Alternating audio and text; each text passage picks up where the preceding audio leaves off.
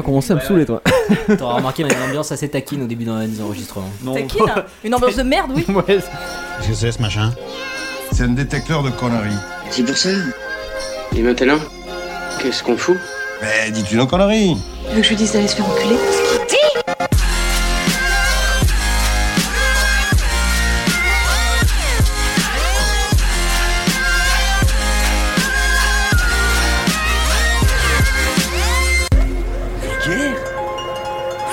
Vulgaire Oui, je trouve ça vulgaire. Bonjour et bienvenue pour ce nouvel épisode de Pardon Maman, le podcast de vulgarisation qui traite des petits et des grands sujets pour les rendre les plus vulgaires possibles.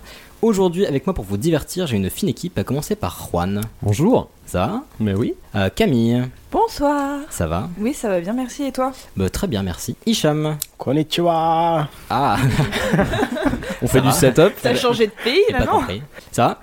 Ça va, ça va. Je sais pas dire ça va en japonais, donc je dis ça va. Et... Bon, T'aurais pu bosser quand même. hein. La baisse. Euh, Monica, Salut, ça va bien? Ça va très bien et toi? Bah, Très bien, merci. Et on a avec nous un super invité dont vous avez déjà parlé et qui est Vincent. Comment ça va? Ça va très bien, bonsoir à tous et à tous les auditeurs. Bonjour Vincent. Si. Pour rappel, Vincent qui est notre super sponsor euh, vigneron du domaine de Pélissol, Tu peux dire dealer là au niveau où on en est.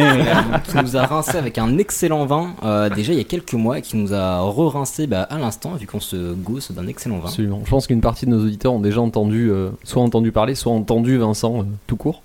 Oui, disons que j'ai commencé euh, il y a deux ans à faire le tour de la potatosphère française et j'espère bien arriver à faire le tour. Ah bah, on espère qu'on pourra relayer au maximum. On va faire du lobbying. Exactement. Et d'ailleurs, je viens de euh, intérieurement crier de joie parce que je viens de goûter ce petit rosé qui est excellent. Ah, merci. Donc il est très très bon effectivement. Euh, bah du coup, tiens, peut-être que tu peux nous, enfin, nous dire un peu ce que tu fais, nous parler de ton domaine, de ton vin. euh. Voilà, donc, euh, ben, donc moi Vincent, vigneron donc depuis euh, un petit peu plus de 5 ans, même si j'ai toujours travaillé dans le domaine du vin. Donc je viens du Languedoc, ça s'entend un petit peu à mon accent. Non, et je suis au- autant geek que vigneron, donc euh, ça peut amener des mélanges assez marrants. Donc du coup j'ai déjà participé effectivement à quelques émissions euh, numéro 1 sur le high-tech et très alcoolisé. Ah, On voit pas du tout de quelle émission tu parles. Non, aucune idée, Pour euh, ne pas le citer. absolument pas. Et donc euh, je me fais un plaisir ce soir de conjuguer euh, mes deux passions, hein, donc, qui sont l'alcoolisme euh, et, et la vulgarisation, en venant ici ce soir. Ah bah parfait, bah ça nous fait vraiment super plaisir. Carrément. En effet. Voilà, donc soyez pas surpris d'avoir des petits bruits de bouteilles et autres. hein. Oui, parce qu'on Là où déguste. Vincent passe, l'ingé son trépasse. Voilà, puis on essaiera de vous parler un peu de ce qu'on boit parce que c'est vraiment excellent. Euh, on vous fera un petit retour sur euh, ces bouteilles, etc. Et euh, on vous conseille. C'est pas facile à trouver à, à Paris, mais par contre, ça Ah, vaut si. largement le détour. Ah, Paris, si, ça va ça encore. va. Si, si, si. Non, il y Moi, a je des l'ai- endroits où c'est beaucoup plus dur. hein. Moi, Paris c'est encore assez simple. hein. Est-ce que en Franche-Comté, ça se trouve facile? Ouais, Voilà, par exemple. Il fallait le placer. La Franche-Comté. On en parlait tout à l'heure en beaucoup plus. On a dit pas le tiers-monde. en parlant de Franche-Comté, Camille, de quoi tu veux nous parler Ah aujourd'hui bah, Oui, c'est tout à fait dans le thème de la Franche-Comté, étant donné que je vais vous parler des sirènes. hein. Oui, franc-comtoise. Bah oui. bien sûr, bah, euh, elles remontent le doux, telles c'est des truites. Est-ce que quelqu'un veut faire un coup de Claude François maintenant, comme ça on n'en parle plus euh, Non, ça ira, merci, Voilà. J'y avais Moi, même je- pas pensé. Moi je pense aux sirènes de police, mais on passera à autre chose. Non mais Karim est pas là, j'avais zappé. Euh, après toi, ce sera Vincent. De quoi Oui. tu veux nous parler Moi, je vais vous parler d'un vocabulaire un petit peu abscon qui est le vocabulaire du vin et, ce- et surtout de ce que j'en pense. Ah, j'ai hâte. Surtout qu'on est des gros connaisseurs autour de la Voilà, table. donc on va essayer de débunker un peu tout ça. ouais. Ah, Très bien. Vin blanc, rosé, rouge, je connais tous les termes. Voilà. Euh, après toi, ce sera Monica. Oui, alors moi je vais vous parler d'un truc tout léger, tout mignon, c'est euh, la santé en prison. Oh, Ah. c'est choupinou C'est léger, c'est la- bien. La, Ah, suite du, de ma petite saga. La euh, saga. sur la surpopulation La carcérale, saga Prison Break. bien. Euh, bah après, ça sera moi euh, et je vais vous parler de la. tu nous parlais, Ilias? C'est vrai. Oui, voilà. Heureusement. jebottes. Bah non, mais maintenant je me prends tout seul parce que je me sais à chaque fois. Donc, euh.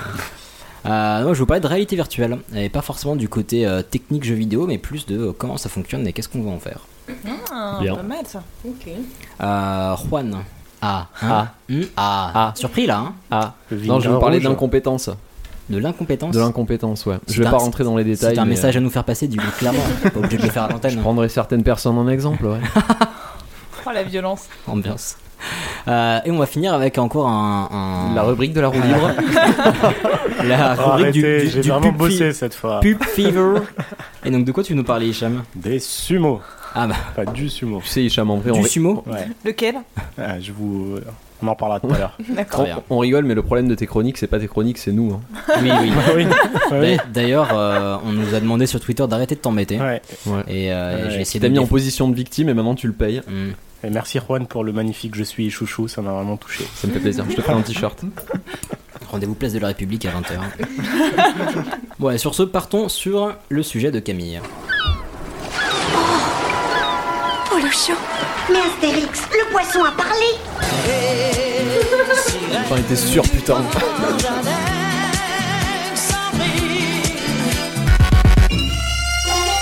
Bah voilà, c'était cadeau. Hein Merci. voilà, nickel. comment débuter un sujet sur les sirènes sans parler de Claude François, n'est-ce pas Bah, on aurait pu, hein.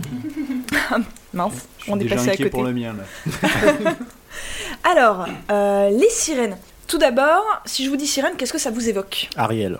Poisson. Bien. Poisson. Ulysse. Ulysse. Ah, Bien Peter joué, Pan. on va- Justement, oui. Les culturés. Peter Pan, oui. Et euh, soutif en coquillage. Ah, ah. Ah, Bah, Pas, t- pas faux, pas faux. bah voilà. En tu étoile m'as- de mer. Tu m'as demandé, je réponds. Darila- Ah ouais. Darilana. Splash. Oui. oui. Ok, soit. Euh, donc, vous avez peut-être remarqué, enfin, certains m'ont parlé d'Ariel et d'autres m'ont parlé euh, d'Ulysse ou de l'Odyssée. Chacun Euh, il y a culture. donc. Exactement. Fais pas ton rageux. Euh, il y a deux types de sirènes. Il y a la sirène de la mythologie grecque. Celle d'Ulysse et d'Homère, et il y a la sirène du folklore euh, médiéval scandinave, Euh, donc euh, la petite sirène, entre guillemets, la sirène avec sa queue de poisson. La sirène de Copenhague. Exactement. Une statue très décevante d'ailleurs. Il paraît. il paraît. C'est tout petit, ouais. Oui, voilà, oui, il paraît que c'est tout simplement. Bah, c'est à taille réelle, je pense. Enfin, ouais, échelle, ouais, c'est ça. J'étais hyper déçu. On a fait tout un flanc. Je suis arrivé devant, je l'ai même pas vu. J'ai fait trois fois le tour avant de faire. Ah, c'est ça? Cool. Ouais, d'accord, je vois le genre. Alors j'aimerais commencer par vous parler un petit peu des sirènes euh, telles qu'on les, nous les présente dans la mythologie grecque. Mm.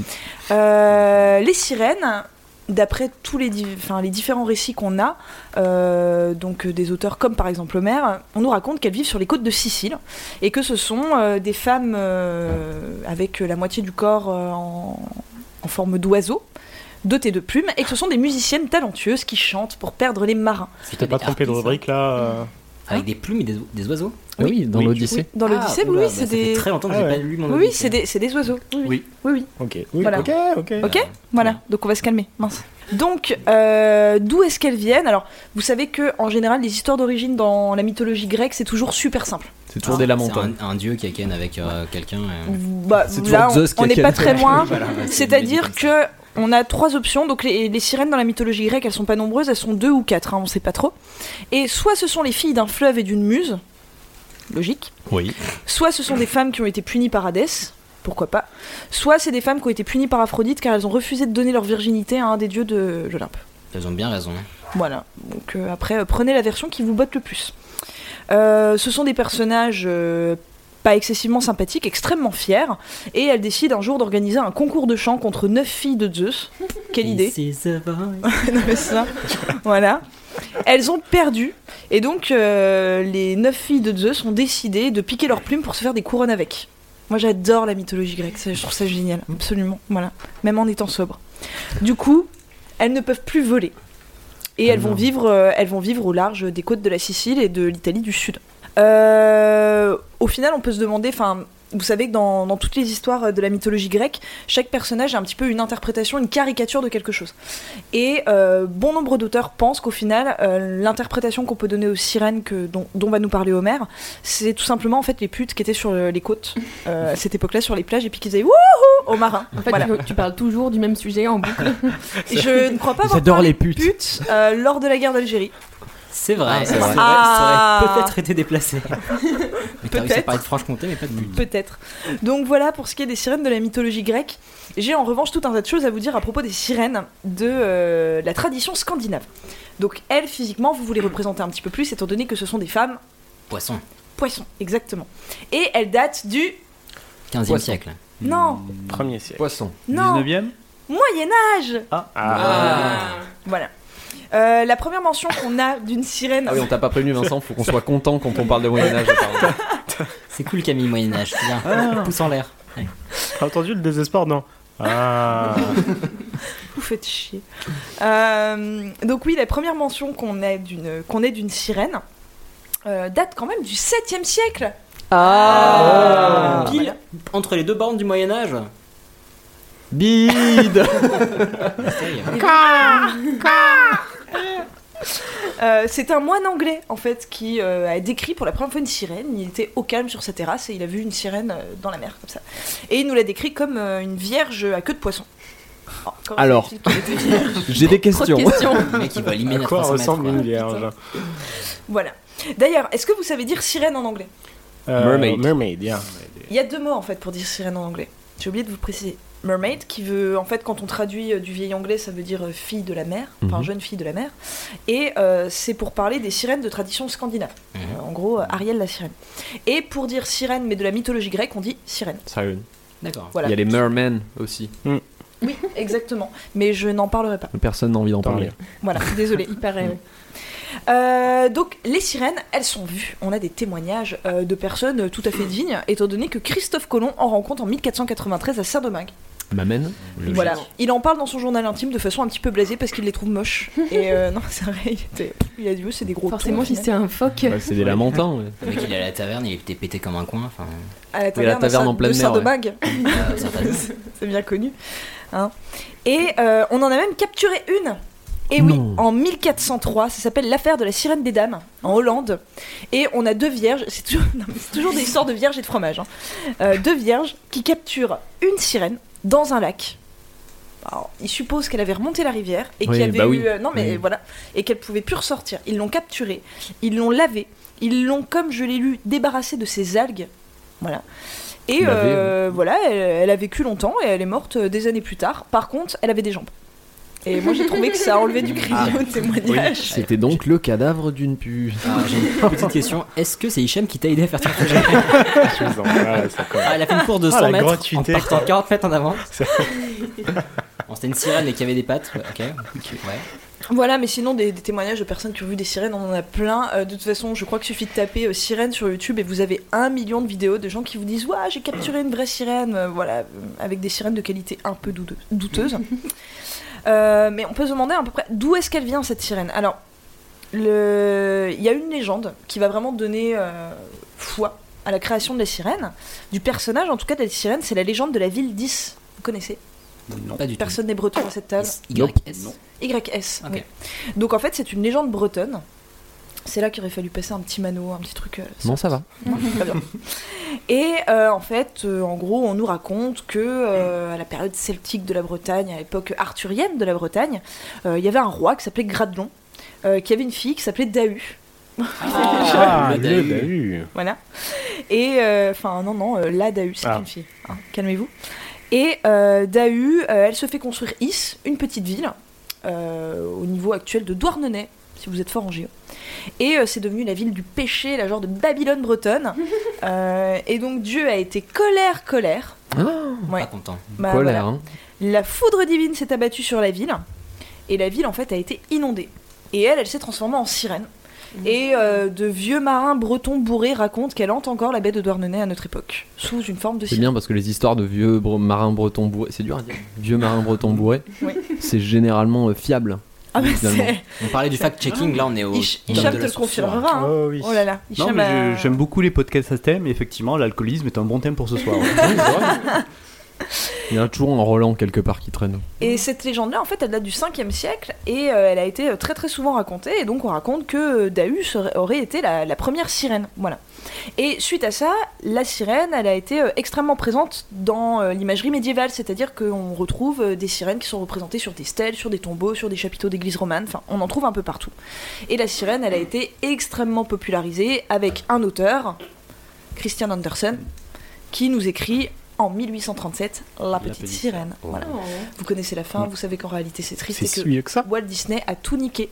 Oui, Euh, ouais. et tu nous rappelles la fin. tout, de toute façon. Et ben elle meurt. Ah oui. ça croustille pas assez, ça, ce que tu viens de dire. Non, mais Andersen, euh, si, tu, si tu veux bien déprimer, c'est bien. ouais. C'est La taquin, petite ouais. fille aux allumettes, tout ça. Euh, c'est pour bien lui, faire je déprimer les gosses, c'est génial. C'est Ça, vrai. j'adore. Ben, en gros, euh, non, je me, je me rappelle que en gros, elle a euh, pour mission aussi de, de devoir épouser son prince, euh, mais sauf que la reine déjà lui coupe la langue, enfin la sorcière des mers. Ah. Et elle doit épouser son prince sans parler. Et si elle le fait pas, elle se transformera en écume. Sauf qu'elle, elle réalise que son prince est tombé amoureux d'une autre et donc elle se, elle se suicide en fait le, le dernier matin. Elle se jette dans la mer, elle se transforme en écume comme une merde. Voilà. Vous penserez Allez, à moi quand vous verrez de l'écume à la plage maintenant. Moi j'y pense à chaque fois, ça a traumatisé mon enfant. Et, Voilà. Et euh, il faut savoir aussi que cette image de la sirène mi-femme, mi-poisson, comme on la représente dans la tradition scandinave, euh, a son équivalent dans le vaudou. Alors ça, j'ai été super surprise. Il y a Ah, des ça, j'étais sorcières dans le vaudou. ouais. Ah. Voilà. Euh, donc euh, dans le vaudou, donc euh, qui se pratique encore. Donc euh, c'est un type de vaudou qui se pratique encore énormément dans le sud, enfin dans l'ouest pardon africain et euh, dans la diaspora africaine, donc notamment aux Caraïbes. Et euh, elle s'appelle euh, ah purée, j'ai pas noté son nom, mais je vais essayer de m'en rappeler. C'est long comme Ma- prénom, ça. Mama, Mama Vati, je crois. Voilà, oui, c'est. Mama Vati. Full bluff. Et euh, Il n'ira pas vérifier. c'est le talent.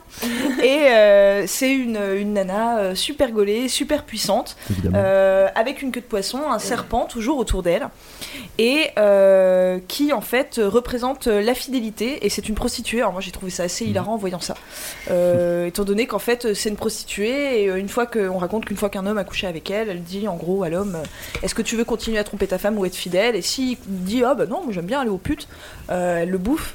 Et s'il dit non, je vais être fidèle, elle le couvre d'or. Qu'on le couvre d'or. Voilà. Euh, mais du coup, ça m'a donné grave envie de m'intéresser au vaudou. Et euh, je me disais qu'un jour, euh, peut-être Ilias. Ferait un sujet dessus. Bah, Bah oui. ça, m'a bien plu. Ta Moi, j'adore le vaudou. On pourra faire un sujet commun sur le vaudou si tu Et veux. bah ouais, Parce que chaud. qui dit vaudou dit zombie. Et, euh, Ah, ça, Et, me- euh, ça moi, me rappelle un sujet. tu sais que ça vient de Mzambé. Après, pardon. un sujet d'un pilote. Mais qui- on peut, on peut faire tout un sujet thème avec, euh, par exemple, Monica qui me fera un petit tuto comment faire sa propre poupée. euh. Comment s'évader de prison, prison. avec une poupée vaudou Je, je m'y connais pas du tout en vaudou. Et donc, j'aimerais Comment faire une poupée de faflarage j'aimerais conclure, gueule des gens euh, directement. oh. J'aimerais conclure ce sujet sur une question, mais que vous vous posez tous, je n'en doute pas. Les sirènes existent-elles? Ah, bah Ah, étonnamment, oui. tu vois. euh, non, on se Ouais. posait Non. pas la question, mais vas-y. Bah écoutez, je vais me la poser pour vous. Euh, alors, on l'a cru jusqu'au début du XXe siècle. Quand je vous dis on l'a cru, je vous parle de la science avec un grand S. Non. Si, si. Non. Si. Si, si. Non. Si, si. non. Si? Bah, si. J'ai pas compris. Ah ouais, vas-y, C'est développe. très long, on va dire. Vas-y, développe. Interminable. Eh bien, en fait, jusqu'au début du XXe siècle, les scientifiques sont convaincus qu'il y a bel et bien des sirènes qui existent. Et là, Avec euh, des petites branchies, tout ça. début du 20 e Début du XXe, il y a 100 ans. Ah ouais. Ouais, c'est pas si longtemps que ça quand même. Ouais, mais en- en- Non, non. Il y a Ok. 100 ans, on pensait que l'homosexualité c'était un, Non, une non. maladie aussi. Déjà, déjà plus. ouais, il y a Enfin, en 100 tout ans, cas, les femmes le pouvaient pas conduire en Arabie Saoudite. Euh, non, je t'arrête tout de suite. Euh, ça a été re- enlevé de la liste des maladies mentales en Chine dans les années 90 seulement. Oh, Allez, oui, mais c'est pas le monde Drop the occidental. la Chine. knowledge.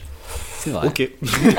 Donc les Chinois effectivement sont des êtres inférieurs. Ah, carrément. Eh, c'est toi qui as dit qu'on euh, faisait pas de blagues sur les 90, Chinois. Je trouve ça euh, excessivement tard. euh, Moi, j'ai le droit. Ok, d'accord. Donc, Alors, la science. donc la science, voilà. Euh, en fait, on... c'est à partir du XXe siècle que les scientifiques se disent mais non, on les a sans doute confondus avec des lamentins ou des dugongs. Donc, je sais pas si vous avez déjà vu la photo d'un ouais. lamentin. C'est Oui, moche. Absolument. Voilà. Même en Donc, vrai. Ça n'a rien à voir avec des femmes. Je ça- sais pas vraiment quel alcool buvaient les moines anglais du 7e siècle pour confondre un lamentin avec une vierge à écailles. Ouais. Mais, Voilà. mais surtout, moi je comprends pas comment tu peux reconnaître une vierge à 300 mètres. quoi. Merci. Enfin, C'était Bah, c'était peut-être pas à j'avais posée. 300 mètres, c'était peut-être le moine, il se baignait au calme, comme ça avec la soutane. Mais c'était la vraie question qu'on euh, avait tout à l'heure. De quoi? Que faisait le moine? Non, comment on reconnaît une vierge à 300 mètres Si elle court C'est plus le vite que début toi. d'une blague de merde. Ouais, ça, ça, Ah, une blague tellement salace. Mais donc, ils ont cru? ils, voilà, ils, à partir de ce moment-là, ils se sont dit ça. Mais en fait, la légende de la sirène, elle a été entretenue euh, grâce bah, au récit que je vous ai dit, au témoignage, Christophe Colomb, tout ça, tout ça, et aussi avec les foires. En fait, à partir du, 7e, si- euh, du 16e siècle, dans les foires, on va présenter des sirènes desséchées. Euh, il Voilà. est frais, mon Bah, les, ouais, forts euh, avec les, euh, les, monstres etc. ça. Alors ça, voilà, c'est plus tard, c'est au 19e, mais c'est-à-dire qu'en fait, on fabriquait des sirènes. Euh, des, des squelettes de sirènes ou des, des cadavres de sirènes. On prenait un bas de, de thon. On prenait euh, un haut. Pourquoi un ton Bah, c'est gros un temps. Voilà, c'est gros. hein. Il y a d'autres points. Bref. On prenait un haut de, bah, par exemple, au 19e siècle, de guenon. On fixait le tout ensemble, on laissait sécher pendant plusieurs semaines et on était là, Eh, euh, tonton René, il a ramené une sirène, venez voir. Et les badauds payaient, euh, voilà. Et des Ah. médecins venaient voir ça et étaient là, mais c'est complètement incroyable cette histoire. C'est fou. Euh. Et on. Il n'y a pas beaucoup de sources à propos de ça, mais on raconte également au XVIIe siècle qu'il y a une sirène, une vraie sirène, real one, qui a été disséquée à Leyde, Oui, bien, j'imagine que c'est vrai. Je- je- Probablement, mais en tout cas, c'est un énorme médecin, enfin un énorme, il était Il mangeait beaucoup. hein. voilà, un fat médecin de l'époque euh, qui a fait euh, la dissection. Et du coup, ça a apporté énormément de crédibilité. euh. T'es sûr qu'il était pas juste poissonnier? Mais c'est arrivé tellement de fois ces histoires Non. de squelettes avec les fées, avec les géants, avec machin. euh, gruger des squelettes, c'est facile en fait. Oui, puis Bah, moi, fais-le. depuis que à j'ai l'époque, vu- c'était non, facile. Puis de toute façon, moi, depuis que j'ai vu la dissection de l'extraterrestre de Roswell, Voilà. Oui. je sais que c'est vrai. Oh là là, mon dieu, c'est vrai. Donc au final, la. La sirène, c'est un personnage euh, intrigant qui fait rêver les enfants, mais qui en fait a, été un personnage excitant, aquatique, sexy. Euh, elle est euh, Camille fait des gestes un petit peu genre. Elle est euh, tantôt bonne, qui sauve les marins, qui est sympathique, tantôt un, peu salope en fait, qui les perd en les chantant pour piquer leur butin. On sait pas trop. En tout cas, c'est un personnage qui fait fantasmer. Et euh, c'est vraiment un personnage qui est issu de cette société médiévale où on nous présente une femme un peu occulte, euh, une image un petit peu forgée par une église médiévale qui nous dit ah, la femme c'est pas bien, Lilith, Ève, tout ça, tout ça. Oui, mais qui en plus sont des femmes puissantes, en tout cas dans la mythologie. Contrairement à l'image qu'on a voulu nous donner à la petite sirène où elle peut juste pas parler, alors que dans la mythologie elles sont fortes, puissantes, redoutées. euh, Exactement. Et, euh, et elles ont un véritable pouvoir sur les hommes. Elles perdent en fait les hommes. C'est, ça représente en fait tout ce dont les hommes ont peur chez la femme au Moyen Âge. C'est des femmes qui sont libres, qui ont du pouvoir, qui sont dangereuses. Il y a une dimension extrêmement érotique. Et toutes les toutes les figures de sirènes qu'on va représenter au Moyen Âge, elles sont représentées avec les mêmes attributs que les prostituées en fait. C'est-à-dire elles ont les cheveux détachés, euh, elles ont un miroir dans la main, elles ont ouais, la petite encre tatouée comme ça au calme euh, sur le sein. Euh, elles ont euh, le peigne. Ce qu'Hicham a voulu dire, c'est Ah, roue libre. Donc, pas euh. Donc euh, donc voilà. Donc c'est tout pour les sirènes en fait. Petit dérapage contrôlé sur la fin. Je vous remercie de m'avoir laissé ma phrase de conclusion. C'est vrai que t'avais Ah. une phrase de conclusion Ah ouais. Alors, et donc ta phrase de conclusion. Non, Bon, attends, je vais remettre ton. Non, j'ai plus envie de la faire. C'est trop tard. Merci. Au revoir. Bon, tu tweeteras ta phrase de conclusion ou pas? Non. Tout ça pour vous dire Ah, je sens le four, four en préchauffage. Qu'il n'y a pas une. Mais des sirènes. Attends, on veut la phrase de conclusion du coup. C'était vraiment ça? Non, qu'il n'y a pas une, mais des légendes de sirènes.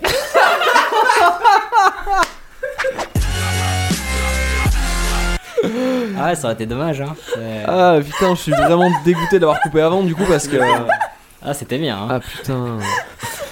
Franchement, je, je t'arrêterai plus jamais avant que tu dises ta phrase de conclusion. C'était bien. Euh, non mais c'était intéressant, Euh, encore un, un beau sujet légende qu'on irait vérifier. Euh, Munissez-vous de votre euh, masque tuba palme et puis allez nager en terre, euh, en terre où la- l'eau est froide pour aller voir si vous trouvez pas des hommes, des femmes sirènes. Transition liquide. Allez, oui, je suis en transition liquide et on va passer au sujet de Vincent. Qu'est-ce que c'est que ce vrai? Belle robe vermeille, le vin un peu violette, c'est la terre. Bel éclat, le soleil, c'est un Bordeaux. Cet homme est incapable de faire la différence entre un grand Bordeaux et un petit cidre. Mais non, il est un peu robuste, c'est tout. Oh, vous engueulez pas pour du vin quand même. Ah, c'est abrupt là Ah ouais, je pensais savourer un peu plus. À toi les reines, Vincent. Oui, donc euh, effectivement, hum, donc parfois le monde du vin, donc c'est rempli d'expressions un peu pompeuses, bizarres, voire carrément hermétiques, pour pas dire complètement capillotractées.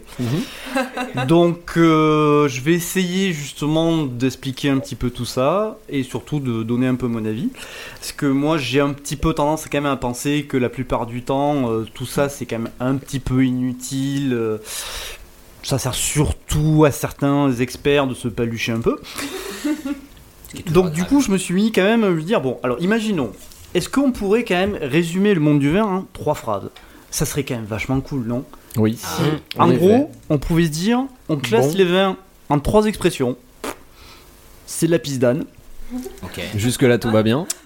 J'ai connu mieux, mais ça passe.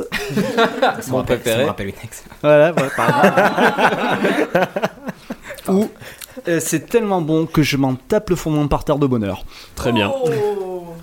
Et ben voilà, on a fait le tour. Merci pour ce beau sujet. Non, non, euh, je sais. Et c'est là qu'effectivement on se dit, c'est peut-être quand même un petit peu limité, ouais. Ça, il faut d'autres mots. Voilà, c'est un petit peu le souci. Donc du coup, euh, le problème du vin, c'est ça, c'est que ça regroupe plein de choses. Il y a des sensations euh, olfactives, tactiles, et donc euh, en plus, il y a des tas de styles de vin différents. Donc effectivement, c'est bien de pouvoir décrire. Le seul problème, c'est que poser des mots sur des sensations, c'est toujours quelque chose de compliqué, et surtout de très subjectif. Voilà, parce qu'on n'est pas tous, on n'a pas tous la même expérience, le même palais, les mêmes souvenirs. Donc, par exemple, euh, comme j'ai déjà pu évoquer euh, en off, c'est que si vous parlez d'odeur de myrtille à quelqu'un qui n'a jamais goûté, ça va être totalement. Ça sert à rien. Voilà, ça sert à absolument à rien parce que vous savez pas du tout de quoi on parle. Donc, c'est ça le souci, c'est qu'il y a des, des choses que vous connaissez pas qui peuvent être évoquées. Donc, effectivement, peut-être que la myrtille, l'encens ou des choses comme ça, ça peut parler à certaines personnes et totalement pas à d'autres. Donc, c'est compliqué. Donc, et après, il y a même des notions qui, même entre experts, euh, sont totalement obscures. C'est-à-dire que même dans le monde du vin, on n'arrive pas à être d'accord. Une odeur de cuir, de. Oui, même non, même pas ça. Par exemple, il y a euh, des concepts comme la minéralité où les experts n'arrivent pas à se mettre d'accord. Donc, ça, en gros, il y, a des- il y a des fils Facebook euh, complètement hallucinants où des gars sont prêts à s'étriper autour du mot minéralité. À ce point-là? Ah oui, oui, non, mais euh, c'est des définitions que, sur lesquelles les gens disent ça existe, ça existe pas. euh, non, enfin voilà, vous racontez n'importe quoi, vous confondez ça avec l'acidité, mais non, euh, ça comme un goût de silex, donc ça ressemble à la pierre, donc c'est ce qu'on appelle du minéral. A- Bref, je Qui a rentrerai sucé un silex déjà pour savoir si c'est un goût de silex? Lucie, Baisse la main, Juan. Non, non, non, on parlera effectivement euh, des moyens. Des, on- oui, effectivement, on parlera des godemichi préhistoriques plus tard, mais euh, pour euh, ne pas tomber dans le ridicule, effectivement, enfin, on peut vite tomber dans le ridicule, c'est ce que je voulais dire, mais euh, il y a quand même des termes qui sont intéressants à connaître. Donc, quand on veut décrire un vin, on va parler en général de son odeur, qu'est-ce que ça vous rappelle? Donc est-ce que ça vous évoque euh, plus le fruit rouge ou effectivement le dessous de bras pas lavé depuis trois jours? Ça peut arriver. On reste dans le large. Oui, je bref, oui voilà, on reste dans le large. Ou euh, et après le, le goût et les sensations tactiles qu'on peut avoir en bouche. En gros, euh, est-ce que ça vous fait plus penser à un bouchon d'huile, à euh, je sais pas moi, de la flotte ou un bon un bon vinaigre euh, bien acide quoi? Ah bah ça vend du rêve tout ça. Oui, carrément. hein. Donc, du coup, euh, pour euh, s'amuser un petit peu, je vais euh, commencer peut-être par vous décrire euh, quelques petits termes, ou plutôt on va faire un petit quiz assez Ah. marrant. Ah, j'adore On les va Sans quiz. essayer de mauvaise. deviner des mots du vin. Qu'est-ce que ça évoque pour vous le mot sapide? Sapide. Oh là là Sapin. là là. Sap... Non. Non. Sapiens. Ouh là là, c'est pide. Je sais pas. Un vin sapide. ridicule. Sapide. Sap... ça- ça- Ah, Insipide. Oui. Ah. Oh la Bravo. Sous mes applaudissements. la C'est effectivement sapide, le contraire d'insipide, donc ce- donc c'est quelque chose qui est riche en saveur quoi. D'accord. Voilà. Donc effectivement, quand on parle d'un vin sapide, c'est donc un vin qui vous en met euh, vraiment euh, plein, euh, plein la bouche, Plein le nez, euh, qui est assez riche et exubérant. Mm. Et pour continuer un petit peu, euh, dans les expressions un peu marrantes, quand on dit qu'un vin a de la mâche, Qu'il a de la mâche. Il a Ouais, de la salade. texture. Qu'il a du tanin, qu'il est non, je- qu'il est, qu'il est, les verts. non pas qu'il est vert, qu'il est épais. oui, mais qu'il a du, oui, on va dire que qu'il a de la mâche, ça veut dire en fait qu'on qu'on pourrait mâcher. D'accord. En gros, qui, a, qui est assez dense, qui est assez épais. Euh, quand on l'a en bouche, on a l'impression presque d'avoir quelque chose à manger. Genre le Mm. gros Bordeaux quoi. Un smoothie. Ouais, un smoothie, une Guinness, euh, ce genre de petites choses. Ah oui, quand tu parles de Guinness, du coup, on s'en rapproche, ouais. Ouais, voilà, ouais. Le liquide où Quand t'as l'impression euh, de manger et de boire en même temps, quoi. Ouais, ouais. Plus Bordeaux que Bourgogne quoi. Oui, voilà, exactement. Pas mal, en tout cas, vous, vous êtes pas si mal, vous voyez. Ah, faut pas nous flatter, ça va partir en couille. hein. Oui, non, après, si on veut vraiment commencer à se la péter, effectivement, euh, ça, c'est un petit peu euh, le truc pour tuer le game, pour montrer que vous êtes un super expert du vin. Donc, notez bien, prenez des notes, de dire, là, tu vois, ce vin, il est vachement empyromatique. Apyromatique. Je sais même pas Non, comment l'écrire. je empyromatique. Pose mon stylo. Empyromatique, ça veut dire qu'il a des saveurs riches. Pas, c'est pas tout à fait ça, non. Enfin, en gros, donc, allez, on peut dire que ça vient du grec, euh, Pyros. non, empyroma, raté. Bien essayé. donc euh, qui a l'odeur de l'empyrome. Et Ah oui, ah oui. Oui, l'Empire. Oui. Tu, tu de dire oui et dis de quoi tu parles. oui, oui, Empyrome, euh, c'est César, euh, non Non, Non. non. Putain, oh la tentative de merde. Ah, c'est pas mal. Euh, empyromatique, empyrome. euh, Ouais, c'est ça. C'est- Il faut avoir fait du grec, Qui a empirement. Camille, à toi. J'ai pris latin, tu t'es assez foutu de ma gueule avec ça. Dois-je te le rappeler Attends, Empirum, empirique. Non, Impé- Impérial c'est non, pas non, lié. non. Non, c'est pour ça que je vous dis là, c'est pour tuer le game. hein. Là, c'est. C'est quelque chose de pas forcément agréable. Ouais, ça, ça s'approche. Non, enfin, euh, non. Tout ce qui est emp- empyromatique, en fait, c'est par rapport aux braises. Donc, tout ce qui est odeur de fumée. Tout ce qui est. euh, donc, euh, en gros, le- la définition exacte, c'est tout ce qui est odeur et saveur forte et âcre qui se dégage en se décomposant sous l'action du feu. Donc, c'est toute la gamme aromatique, fumée, torréfié, café, ce genre de choses. Gender. Donc, sans vouloir faire une fixette sur la Franche-Comté, on pourrait faire du vin à la saucisse de Morteau? Insupportable. Alors, effectivement, pour euh, accompagner euh, une saucisse de morteau, tu pourrais aller chercher un vin empyromatique. Voilà. Ah, et ben c'est bon à savoir. Par Voilà. contre, tu dis ça à un Nicolas, je pense que tu te fais foutre à la porte. hein. Je cherche un vin pyromatique. Je suis pas sûr que Nicolas il, il sache ce que ça veut dire en pyromatique. Oui. Mm. Oui, je, je suis pas sûr qu'il vend du vin, hein, donc. Voilà, au moins c'est réglé. Non, voilà, c'est des petits mots sympas à sortir en soirée comme ça, la Oui, ou à la douane en Arabie. euh. Bon, après, on va repartir quand même sur des trucs un petit peu plus simples. On va dire assez facile. Allez, un petit facile là pour euh, repartir sur un truc plus simple. Gouléant. Ah, Ah, bah, qui gouleille un peu. merci. Ouais, bien Ah, bah, euh, j'essaye. Non, non, mais ouais. Non mais c'est vrai que moi je saurais pas exactement définir ce que c'est. Pourtant c'est Ça un mot que passe j'ai bien, souvent non entendu. Oui, justement, gouléant. c'est un mot super commun, un peu utilisé dans tous les sens. mais et, euh, ça veut pas dire Goulé, ça, en c'est gros, une- il passe bien. Une goulée, c'est une grosse gorgée, non En fait, ça veut dire un vin- en gros un vin facile à boire, plutôt léger. euh, D'accord. la traduction euh, du la traduction 11e arrondissement, ce serait glouglou. Un vin glouglou. J'allais le dire, c'est quand tu le sers, ça fait glou glou. voilà, donc si tu traînes dans le 11e ou le 12e, tu dis je veux un vin glouglou et euh, on sait ce que c'est. Ça tu vois, ça c'est du best practice pour ta vie de tous les jours. En gros, c'est du vin à pote, pizza. euh. Ouais, voilà, c'est un vin facile qui descend tout seul. euh, voilà, c'est ça. Donc c'est le contraire de qui a de la mâche? Oui. Je révise. Hein. Ouais, gouléant, ouais, ce serait l'inverse de la mâche. Exactement. Habile. Bien, bah C'est ouais. bon, je vais, je vais avoir la moyenne de mon contrôle. Ce, ce rosé est gouléant. Exactement. Un vin charpenté. Ah, ça c'est est mon facile. domaine ça. Ah, là on, on arrive. Non, ne me regardez pas, je viens d'Arabie, oh les gars. Je sais pas, Sarpenté qu'il a des. qu'il a. Sarpenté, n'importe quoi. Ouais. Serpentard, ouais. Charpenté, ouais. Euh, qu'il a des bases solides, je sais pas. Bah, il a des Pas saveurs complexes. Ouais, c'est exactement ça, ouais. En fait, c'est euh, quelque chose de solidement construit. Donc, euh, c'est en général, c'est un vin qui est riche en tanins, en alcool, euh, quelque chose qui est assez costaud, quoi.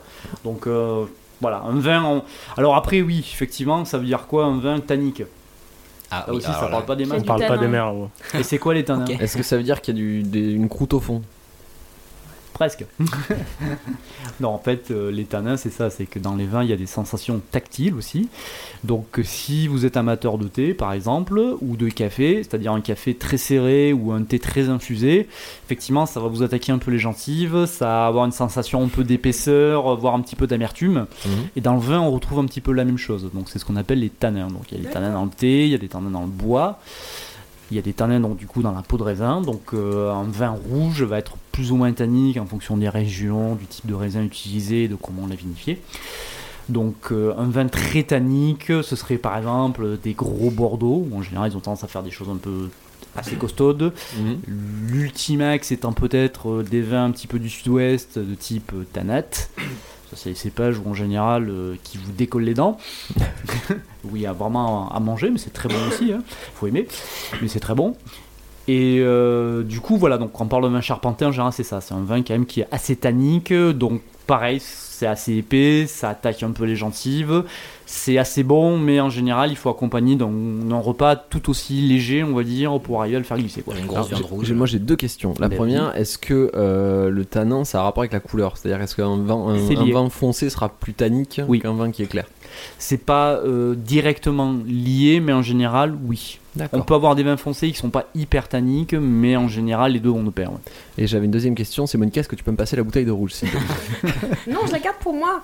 Et allez, un petit dernier pour la route. hein. Allez. Allez. Allons-y. Alors, un vin ample. Ah, gros. Qui se développe. quoi, Qui, si on le fait oxygéner, il va Oui. développer ses, ses saveurs. euh. J'aurais dit par la Mm, bouche. Non, je dirais pas ça, moi. C'est un peu plus compliqué que ça. C'est pour ça, justement, il y en a un qui va passer. Non, mais c'est pour ça, ça fait partie des trucs que je, trouve un peu ambigus, justement. Ah, C'est qu'il y a des saveurs complexes avec. couvrent un peu tout c'est le ce- palais. C'est ce que j'allais dire, un vin où il y a beaucoup de saveurs différentes en fait. Donc ça couvre, enfin pas tout le palais, mais toute la langue justement. Alors, ça couvre effectivement, mais pas forcément au niveau des saveurs. En fait, c'est plutôt au niveau de la texture. Ah Donc, je vous donne la définition. Alors, pareil, accrochez-vous à la table, ça va être marrant. Se dit d'un vin qui occupe pleinement et longuement la bouche avec les caractéristiques tactiles d'un tissu confortable. C'est la définition. hein. Comme le satin du pantalon d'Ilias. C'est exactement ça. Si vous sucez le pantalon d'Ilias, vous avez une bise dans la langue. Pour les auditeurs, mon pantalon est très beau et ils sont médisants. Voilà. Il est saumon Il en est saumon satin. en satin. Il est beau, mais elle est faire foutre. Voilà, c'est un pantalon qu'on porte quand on veut euh, jouer dans Ice White Shot, peut-être. Mais, oh, putain, mais- ce pantalon est très bien. Voilà. Et il a les mêmes qualités qu'un vin. Voilà. Moi, en gros, euh, voilà, ce qui m'importe, c'est plutôt qu'on redescende un peu sur terre, parce que justement, on parle, on parle juste de vin, quoi. Donc, euh, l'idée, c'est pas forcément de faire un inventaire l'après-vert. C'est aussi, moi, je trouve qu'il y, a- un certain snobisme dans le monde du vin qui parfois me dérange, parce qu'effectivement, j'ai envie d'être plus proche des trois définitions de départ, de dire c'est bon, c'est pas terrible ou c'est vraiment euh, merveilleux. Plutôt que de partir dans des délires poétiques qui des fois sont un peu too much. C'est-à-dire qu'en gros, c'est toujours bien de pouvoir communiquer, mais il faut avoir un vocabulaire commun assez simple. Donc il faut éviter en général de partir dans des descriptifs délirants. Et puis techniquement, euh, le vin, c'est un truc que vous avez envie de partager avec vos potes. C'est envie, euh, voilà, on se fait plaisir. Les descriptions techniques, c'est marrant 5 minutes, mais honnêtement, c'est pas, voilà, c'est pas le but quoi. Moi, le but du vin, c'est pas juste d'é- d'épater la galerie euh, un 25 décembre avec un truc de fou sur la table euh, sur lequel je vais réciter trois poèmes quoi. Moi, j'ai surtout envie de le partager avec mes potes un samedi soir, même autour d'une pizza ou d'un kebab quoi.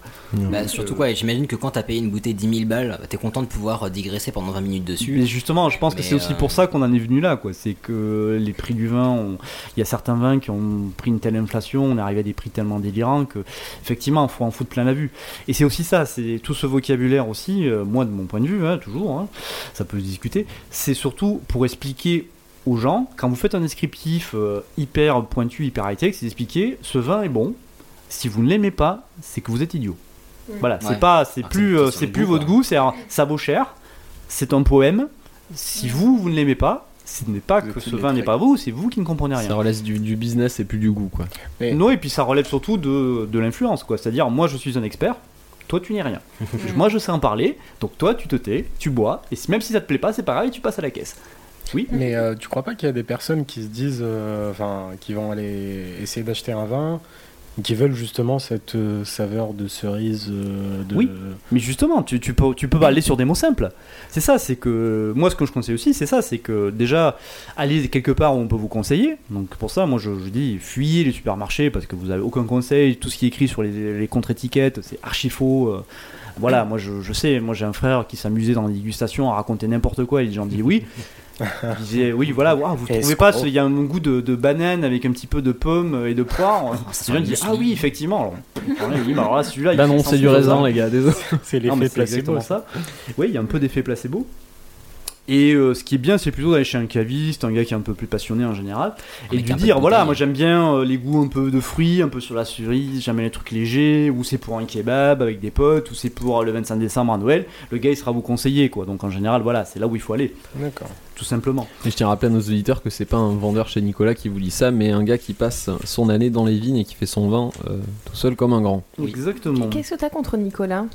Alors moi j'en ai Alors, beaucoup. Voilà, je vais laisser parler l'expert. Non, en gros, euh, Nicolas, c'est un peu un parasite du caviste. C'est-à-dire, c'est une chaîne, c'est une énorme chaîne. Ils ont plus de 2 ou 300 magasins en France. Donc, ils achètent au kilo, quoi. C'est-à-dire, en gros, euh, en général, ils achètent un minimum à 100 000 bouteilles. Donc, il y a très vin, peu de, de vins de, de vignerons, d'artisans, quoi. Donc, c'est souvent des, des grosses maisons. Donc, c'est des choses assez standardisées, euh, pas forcément des, des vins faits avec beaucoup d'amour et, euh, et beaucoup de passion, quoi. Et souvent, en plus, c'est des vendeurs qui, voilà, qui sont juste des employés, qui sont pas forcément hyper formés ou hyper connaisseurs. Et souvent, ils sont un peu poussés à vendre certaines références plus que d'autres, quoi. Donc, euh, c'est pas, c'est pas forcément la passion qui parle, quoi. Voilà, c'est juste ça. Alors qu'il y a des tas de petits cavistes indépendants qui vraiment passent leur temps dans les vignes, qui viennent nous voir, nous petits vignerons, qui viennent déguster, qui passent vraiment du temps sur le terrain et qui sont hyper passionnés, quoi. Donc, euh, c'est plutôt vers ces gens-là qu'il vaut mieux aller. Alors effectivement, hein, tous les cavistes sont pas comme ça, donc il faut des fois, euh, faut s'y intéresser un peu, faut, euh, voilà, faut aller voir plusieurs gars, se faire conseiller, avoir des bonnes et mauvaises surprises, mais en général, c'est plus vers le caviste qu'il faut se tourner, quoi. Mais et puis surtout ne pas hésiter à leur parler cash, quoi, parce que eux ils sont là pour vous conseiller et dire écoutez, voilà, moi je veux un vin un peu sur le fruit, puis je veux un tel gamme de prix, le gars il va vous expliquer, quoi. Il est là pour ça, il faut pas croire qu'il va essayer de vous fourguer forcément le truc euh, cher. Donc voilà, c'est quand même important, je pense, si vraiment vous voulez vous intéresser au vin, d'aller vers des, euh, des petits cavistes, ou si vraiment vous voulez apprendre sur le vin, pas besoin de prendre des cours de nous. Hein, franchement, je vous le dis. Ouais. Le plus simple, c'est euh, vous faites une soirée par mois ou tous les 15 jours par semaine avec vos potes. Tout le monde amène une bouteille. Différentes. Voilà. euh, Vous ouvrez tout, vous goûtez un verre, un verre de chaque, vous en discutez, et après vous bouffez, vous sifflez le reste. voilà. Et honnêtement, c'est la meilleure façon d'apprendre. Alors, juste quand même pour finir un petit peu effectivement sur les, les bonnes dégustations, je, je sais quand même garder euh, un petit, un petit best-of pour la fin. Voilà, donc. Des fois, en cherchant un peu sur internet, des petits comptes rendus dégustes, euh, on tombe sur des petits chefs-d'œuvre de poésie euh, assez sympas. Donc euh, voilà, je vais vous faire une petite description d'un vin qui a beaucoup plu à une certaine sommelier.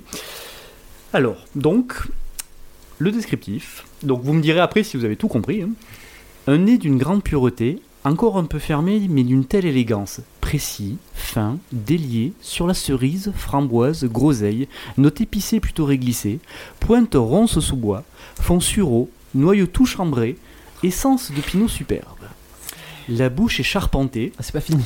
droite, profonde, au tanin soyeux, ample, caressant, belle densité, enrobant de la fraîcheur sur la framboise, la groseille, note épicée réglisse, puis sureau, pointe ronce sous bois, végétal noble, fond noyau de cerise, un côté ambré tourbé. La finale est pleine, fraîche, tonique, très élégante, élancée sur la framboise de la groseille, note ronce plus réglisse fond noyau. Putain, mais il me faut ce vin, merde. On a fait des copier-coller euh, trois fois là. Il y avait deux fois ronce. Trois, Trois fois. Trois fois. Mais surtout, qu'est-ce que- quel La goût ça, groseille, les la putains de framboise. ronces quoi Qui a bouffé des ronces C'était vraiment un compte rendu de Le dégustation. même mec qui a Oui. sucé des silex. hein. Putain, mais, Non mais là, à mon avis, oui, il a... enfin, oui voilà, j- j'allais... non, mais là, c'est le Laurence d'Aravis du vin quoi. Ça dure 4 heures. Le truc, tu le gardes en Je bouche pense une que là, le demi-heure. pantalon est taché, hein, mais... Euh, bah ouais non c'était super chouette moi je suis très content toujours d'en apprendre un peu Merci plus parce que euh, ouais Merci. merci, Ouais, à toi c'est vraiment un gros plaisir et bah, Eh ben, on va sur passer- ces bons mots on va passer au sujet de De qui Bonito. T'as peur de Ouais. dire son nom Monica Appelez-moi docteur. Il est médecin, le pauvre. Est-ce que tu as déjà visité une prison turque? Mais qu'est-ce que c'est C'est? Une grande maison pleine de malades, mais enfin pour le moment c'est pas le sujet. Tu sais, pour moi, la prison, c'était un peu comme une maison de campagne. Je n'y vais que pour m'y reposer. Oui, donc euh, la santé en prison, c'est tout un poème. euh, alors peut-être pas euh, sur les fruits. Donc, comme vous vous en doutez, c'est pas une situation très agréable.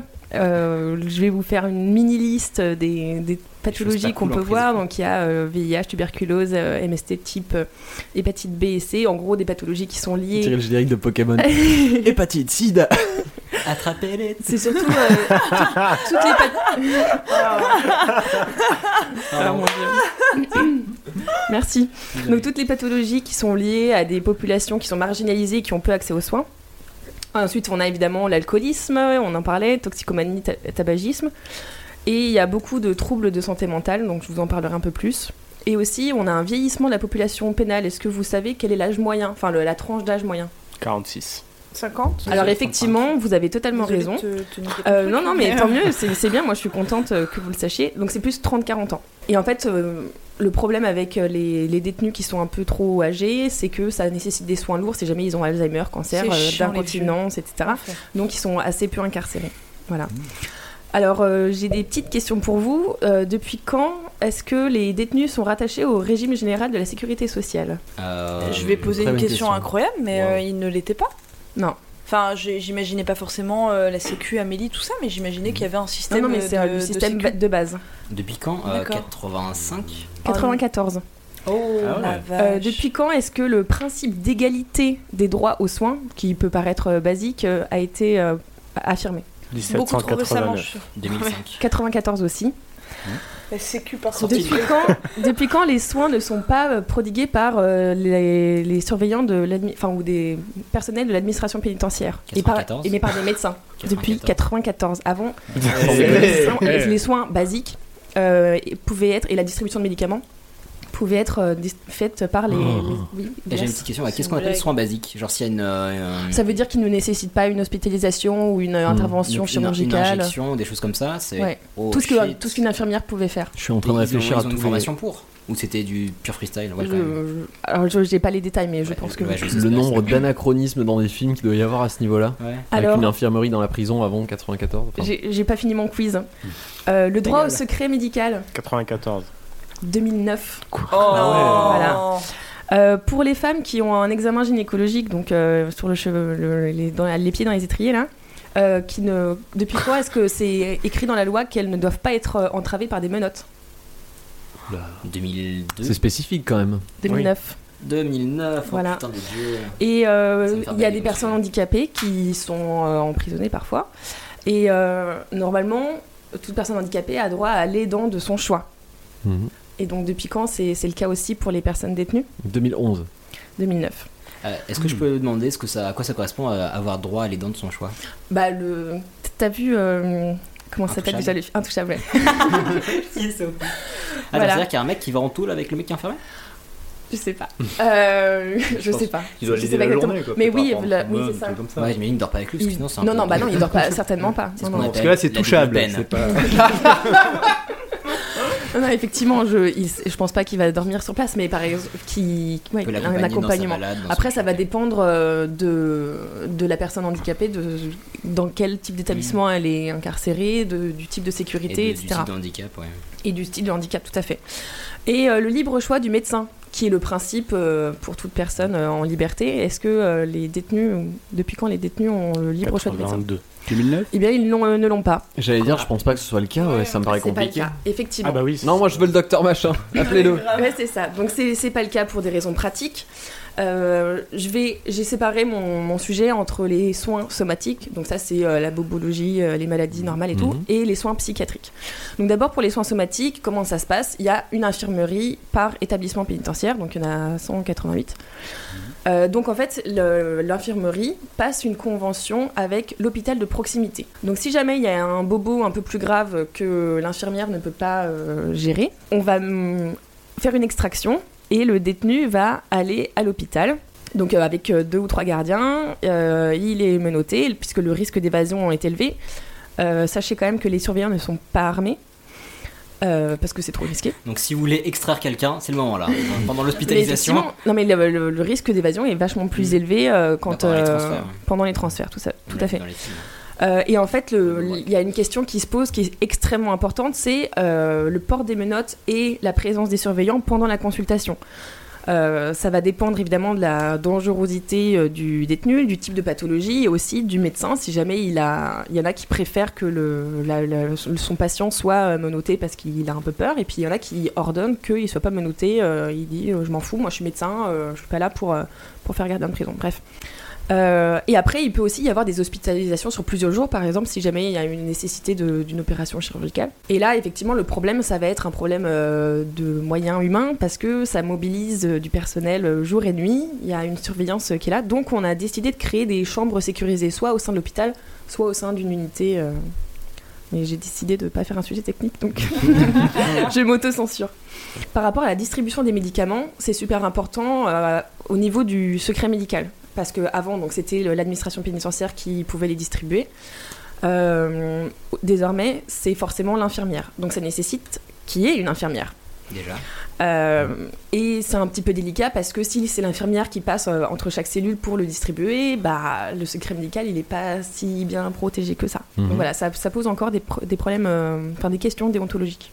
Ensuite, j'en viens aux soins psychiatriques. Comme euh, vous le savez peut-être, si jamais le discernement est seulement altéré et non aboli, on peut être déclaré pénalement responsable et donc être condamné à de la prison. Donc ça veut dire que même si euh, on a des troubles psychiatriques, si jamais on, a suffisamment de discernement, c'est-à-dire si jamais on peut suffisamment comprendre ce qu'on fait et les conséquences de nos actes, on, est pénalement responsable.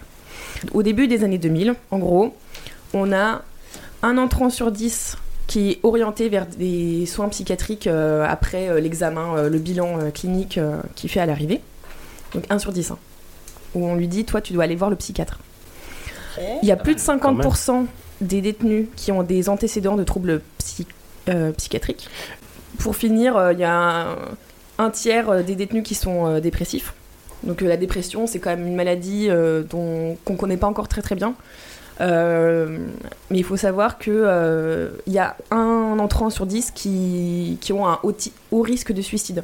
Alors, il y a eu énormément de progrès parce qu'il y a eu beaucoup de formations euh, des surveillants justement à la détection des, des risques de suicide. Euh, parce que ça fait tâche, en fait, euh, on est vachement emmerdé si jamais on se retrouve avec un macabé euh, dans la cellule. Oui, Camille. Un genre de formation psy en fait. euh, Alors, en gros, enfin, C'est plus à la. C'est on pas leur la- permet non. de détecter les personnes à risque entre guillemets. C'est dans le sens où euh, on, va, on va les détecter les, les attitudes, les comportements qui sont suicidaires. Donc euh, tout ce qui est dépression, etc. Et euh, en fait, il y, a un- il y a aussi les, les moments euh, les plus à risque. Donc c'est le, le choc carcéral qui est au moment de l'entrée. Genre euh, c'est la première fois que tu vas en prison et là euh, tu te rends compte que c'est pas euh, Disneyland. Ensuite il y a... C'est pas Disneyland Non. Ensuite, tu as la veille ou les jours qui précèdent euh, le jugement, parce que là, Ouais. tu as une grosse remise en question et tu, tu te fais un peu, euh, un peu dans ton froc euh, en ayant peur euh, de, de ce qu'on va te dire. Et puis, on va, on va refaire toute ta vie euh, au procès, on va, on, va, on va te juger en fait. C'est- pas facile à accepter ou à, à appréhender pour certaines personnes. Et au moment de la libération, notamment pour euh, Ah bon? les Ah. pour les gens qui sont hyper adaptés. Et en fait, effectivement, donc il y a une formation à la détection euh, de, de ces moments-là. Il y a un quartier arrivant qui est créé pour euh, que ce soit un peu plus soft. Et surtout, euh, en fait, alors souvent, c'est pas non plus une science exacte. On dit que euh, une personne qui, va, qui est vraiment très, très dépressive et qui a haut risque de suicide, un jour, elle va aller mieux. Et on se dit, euh, ah bah tiens, il est là et aujourd'hui il est souriant, il va mieux, il est guéri, c'est bon, c'est cool et tout. Et ah tiens, il est super généreux, il donne toutes ses affaires à ses, à ses camarades. euh. Et en fait, non, c'est juste qu'il a pris une décision. Et à partir du moment où il sait où il va, le gars, il a pris sa décision de se. Ouais. Voilà. Il y a entre guillemets une forme de soulagement qui fait que tu vas mieux. Exactement. Et en fait, c'est un signe hyper euh, important à détecter parce que euh, ça veut dire qu'il va peut-être passer à l'acte. D'accord. Bref, donc ça c'était juste un exemple. Donc on a fait des progrès sur le suicide en prison, mais c'est toujours pas top. Mais il y a quand même un mieux. On peut, on peut au moins avoir. euh, euh, le problème c'est de. Là, c'est un symptôme en fait. On, on traite ça, c'est très bien. Enfin, c'est très bien. Euh, le problème c'est de traiter vraiment les gens qui vont en prison alors qu'ils sont pas du tout aptes et qui vont pas forcément investir ou comprendre leur peine. Et surtout, ça va aggraver leurs troubles. Euh, parce que si jamais t'es entouré de gens qui ont des troubles, euh, ça, ça va pas t'aider. Ouais. Et surtout Oui, que. pas le meilleur euh, alors, environnement. Clairement pas. euh, sachez aussi que par exemple, euh, on manque de, de médecins. Euh, Il y, a 15 il y a plus de 15% des postes de psychiatres euh, qui ne sont pas pourvus en prison. Ah oui, d'accord. Voilà. Et euh, il y a euh, 21 prisons qui ont fonctionné avec moins de 50%. euh, Non, pardon, c'est même pas les psychiatres, c'était les dentistes là. Mais, Ouais, bon, c'est mais pareil. c'est pour dire qu'on manque beaucoup de, de médecins. Euh, Il y a 22% des postes de spécialistes qui ne sont pas pourvus. Enfin, c'est vraiment, on manque énormément de, de prisons. De personnel. Le lapsus. Aussi. Et aussi, tout à fait. Euh, je voulais juste vous parler un petit peu de l'organisation des soins. Donc d'abord, il y a l'infirmerie qui est le, tronc commun en fait. Donc si on a, on a besoin de, de faire un premier rendez-vous, le psychiatre va se déplacer, enfin s'il y en a un, il va se déplacer en prison. Après, il y a des, des services un peu plus spécialisés et ça peut aller jusqu'à euh, l'hospitalisation d'office qui fonctionne à peu, à peu près comme euh, les gens en liberté. Donc ça, c'est le préfet qui décide sur certificat du psychiatre. Et en fait, euh, je voulais vous parler notamment d'un un des endroits où l'hospitalisation peut avoir lieu, c'est le centre pénitentiaire de Château-Thierry. Parce qu'on en a entendu parler très récemment, parce qu'il y a un rapport du contrôleur général des lieux de privation de liberté, le CGLPL, qui en parle. Pour vous faire euh, le topo, donc c'est un, un centre qui a été construit euh, en 1850. Donc on peut imaginer que les locaux ne sont plus très... euh, Bon état. Ouais. Et en fait, le- ce que le, la contrôleur générale euh, des lieux de privation de liberté euh, dénonce notamment dans son rapport, C'est un peu long. c'est un peu long, le CGLPL, c'est qu'il y a des injections forcées. Euh, Quoi? Ouais. En fait, on n'a pas encore accès au rapport, il n'est pas encore publié, mais enfin, c'est des, soins qui ne sont pas du tout adaptés et surtout les, individus qui sont mis là-dedans, ils ont des troubles euh, psychiatriques, enfin des troubles psychiques suffisamment graves pour ne pas être mis en prison normale, et ça veut beaucoup dire. Euh, mais ils devraient vraiment être mis en hôpital psychiatrique en fait. Voilà. Euh, et pour finir, il y a un autre problème, c'est le suivi après la libération. Parce que déjà, c'est assez difficile d'avoir un suivi pendant la détention, euh, mais en plus, on va pas garde, tenir la main euh, des adultes qui sortent de prison après euh, leur sortie. Et en fait, le souci, c'est que très, très, très souvent, dans la grande majorité des cas, ils rentrent chez eux, ils reprennent leurs petites habitudes, ils ne prennent plus leur traitement. Et, et donc, ils... Il y a des rechutes Ouais, y a- médicales. voilà, Il- ça peut, ça Oh peut vache. Mais euh, pour, euh, pour la plupart, il y a- il n'y a pas de suivi. Voilà, c'était le petit moment euh, super rigolo et super léger. C'était- mais léger, à hein. Mais Mais néanmoins, euh, néanmoins passionnant. Et ça dénonce. Euh, bah, c'était le deuxième opus de cette euh, spécial univers carcéral. C'était sympa. Pas léger, effectivement, mais. Ouais. euh, C'était. euh, C'est difficile à rendre léger. Gouléant Gouléant, c'était. euh, voilà. Ouais, c'était pas gouléant. ça, ça a de la mâche. Euh, Charpenté, ouais. Non, mais ça mérite d'être dit toujours. Et puis, de toute façon, on va pas te blâmer parce qu'avec Camille, on prépare des sujets pas légers du tout non plus. Oh là Oh, là. tu rigoles, on va non, bien ça- se rigoler. Hein. Ça va être Ça l'enfer. va être chouette. Ouais. Eh bah, du coup, partons. euh, je vais, Sur toi, je vais finalement. prendre la suite. Allez. Bon. Partir Rien en de tout ça n'est réel. Qu'est-ce que le réel? Si tu veux parler de ce que tu peux toucher, de ce que tu peux goûter, de ce que tu peux voir et sentir, alors le réel n'est seulement qu'un signal électrique interprété par ton cerveau.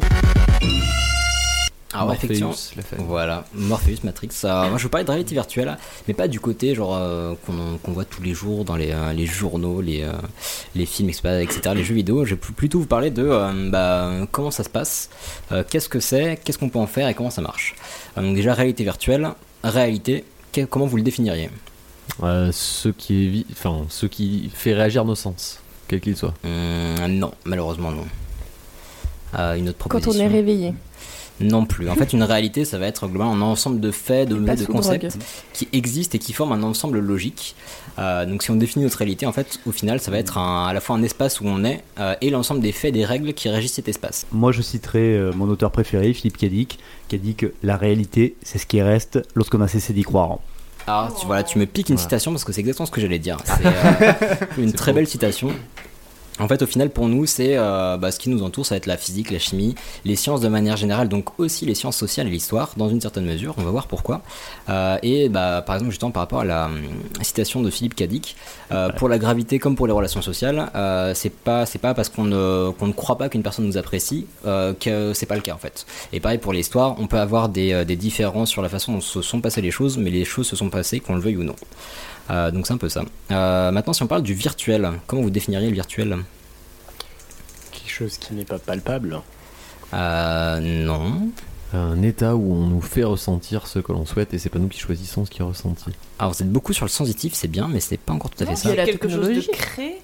Euh, c'est est créé pas mais pas réel. que en fait. Le voilà. Là en fait c'est faut vraiment prendre la définition de enfin, Réel, la citation de Kadik pour ça. C'est que le virtuel en fait c'est ce qui existe uniquement par son éventualité. Donc ça existe uniquement parce qu'on l'imagine. À partir du moment où on arrête de l'imaginer ou d'y croire pouf ça n'existe plus.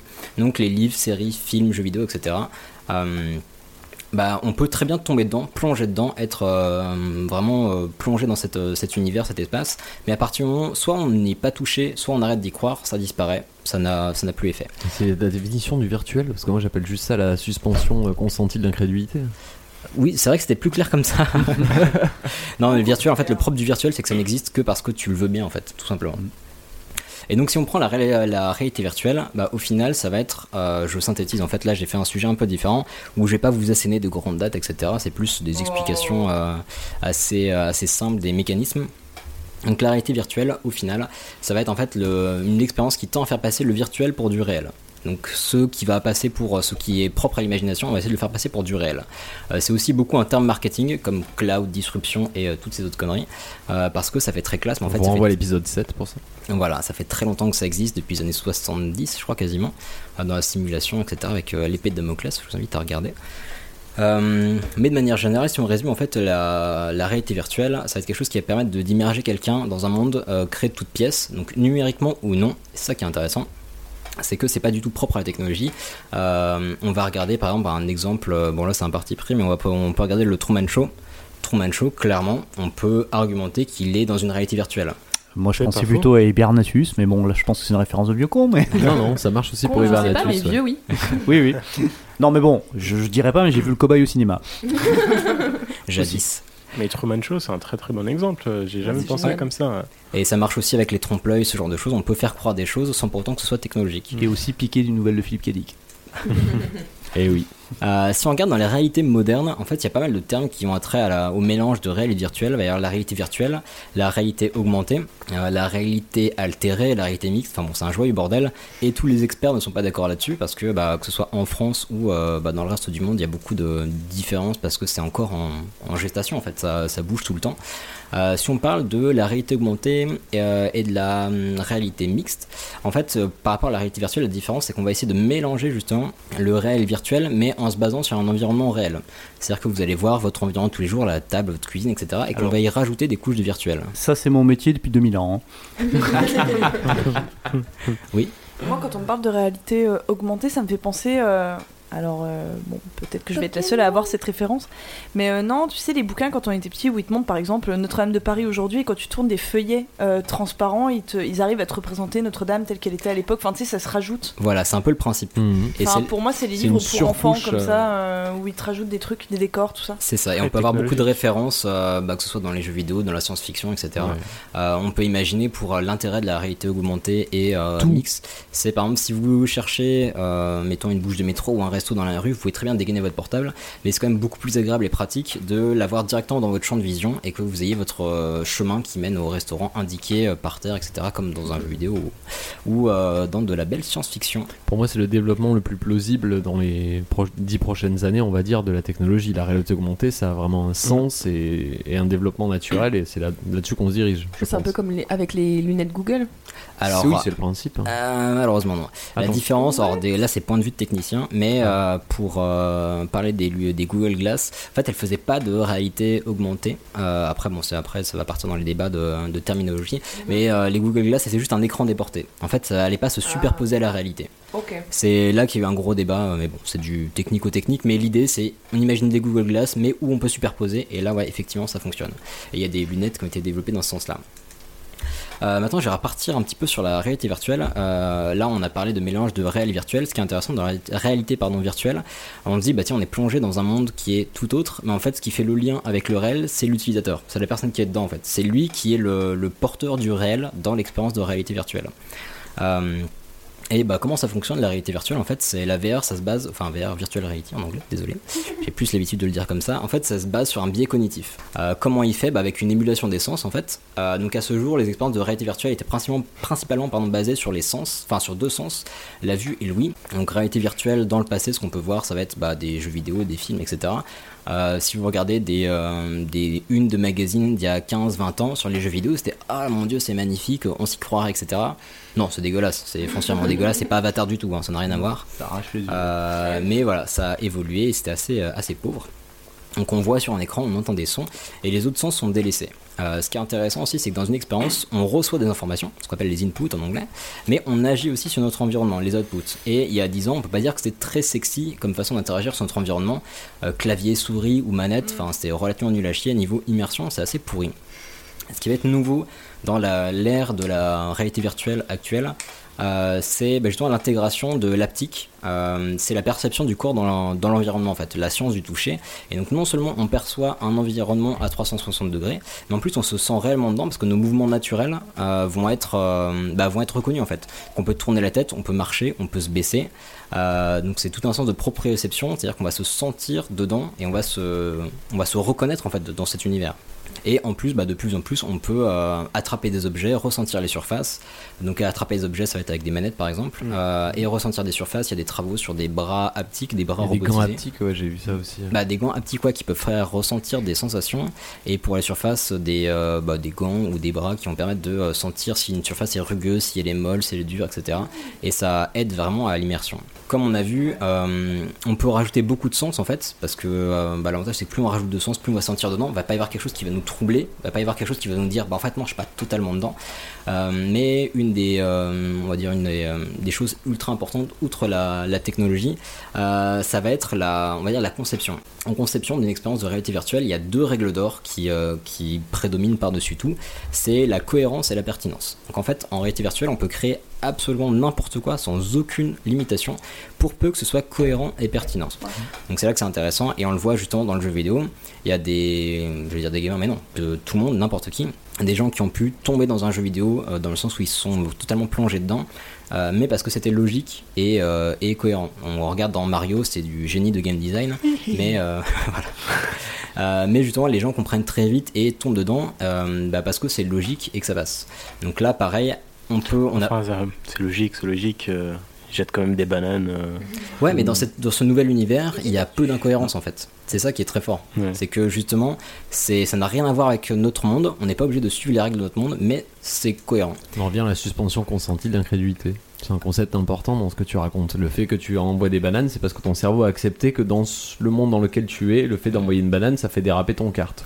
Voilà, ok, mais- ton cerveau dit ok, ça passe, je suis d'accord avec ça, on continue. Bah, exactement. Et ça, ça marche parce que justement, par exemple, quand tu bah, je prends cet exemple, quand tu envoies la banane sur la carte d'un adversaire, il glisse. Et quand toi tu passes sur une banane, ça glisse aussi. C'est logique. Si c'était pas le cas, ça paraît très bizarre. Ça te perdrait dans le truc. Donc c'est toujours cette question de logique. Tout là, le gros problème, selon moi, de la réalité virtuelle, c'est l'oreille interne. Euh, Tromper l'oreille interne. Alors il y a des, il y a des, comment dire, des feintes pour ça. Euh, je vais faire une petite, euh, une petite parenthèse là-dessus. Le problème de- d'oreille interne, pour ceux qui ne connaissent pas, c'est que euh, avec un, car- un casque de réalité virtuelle, on va voir à 360 degrés, on va potentiellement bouger dans ce nouvel univers, mais notre corps ne va pas forcément bouger. Donc on peut trouver des mécanismes pour, mais pas forcément. Et il y a une feinte qui a été trouvée par bah, des étudiants et plein d'autres gens en fait, c'est de faire un repère visuel. Donc euh, à partir du moment on a un repère visuel fixe, on sait que dans un avion, dans un cockpit, l'avion bouge, mais nous on est fixe dans le cockpit. Donc ça paraît plus logique que si on était poulala dans l'espace en mode oiseau.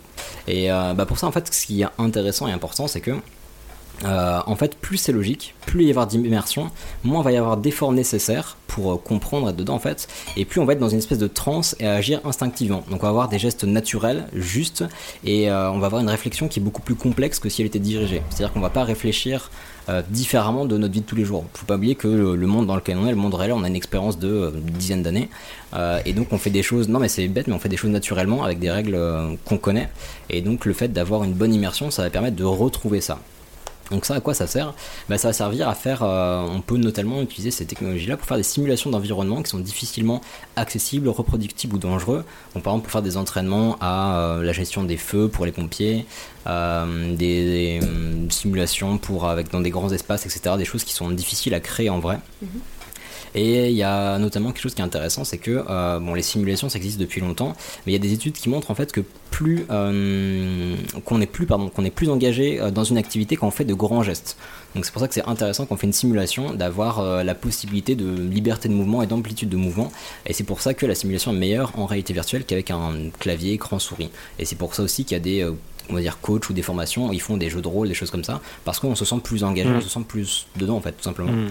Euh, on peut, pour donner quelques exemples, on peut s'en servir aussi pour euh, traiter des phobies. Euh, c'est beaucoup plus facile, moins dangereux, moins coûteux, etc. Il y a vraiment beaucoup de choses, la peur de l'altitude, euh, des araignées, des Mm. n'importe quoi. Euh, et bah, en fait, ce qui est intéressant, c'est que là, j'ai pas fait une liste exhaustive parce qu'il n'y en a pas. Simplement, on peut tout faire. L'intérêt de la réalité virtuelle, c'est qu'on va pouvoir créer une situation, créer de toutes pièces et qui va être cohérente, euh, immersive et engageante. Et à partir de là, on peut faire des simulations d'entretien, on peut faire de la fantaisie, on peut faire des choses plus terre à terre. Enfin, c'est euh, nos limites. Pour les membres fantômes aussi, je crois, non?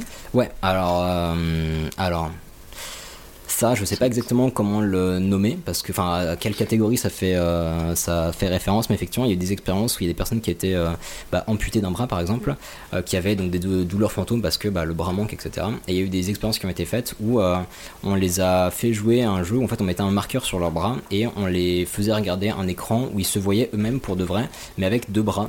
Et euh, le fait de faire des exercices tous les jours avec ça, il y a un mec qui a fait un témoignage ultra touchant qui disait que c'était la première fois après avoir fait cette expérience qu'il dormait pour la, enfin, qui faisait une nuit complète en fait sans douleur fantôme, sans se réveiller la nuit. C'est monstrueusement puissant parce que comme on disait, c'est un biais cognitif, on trompe le cerveau.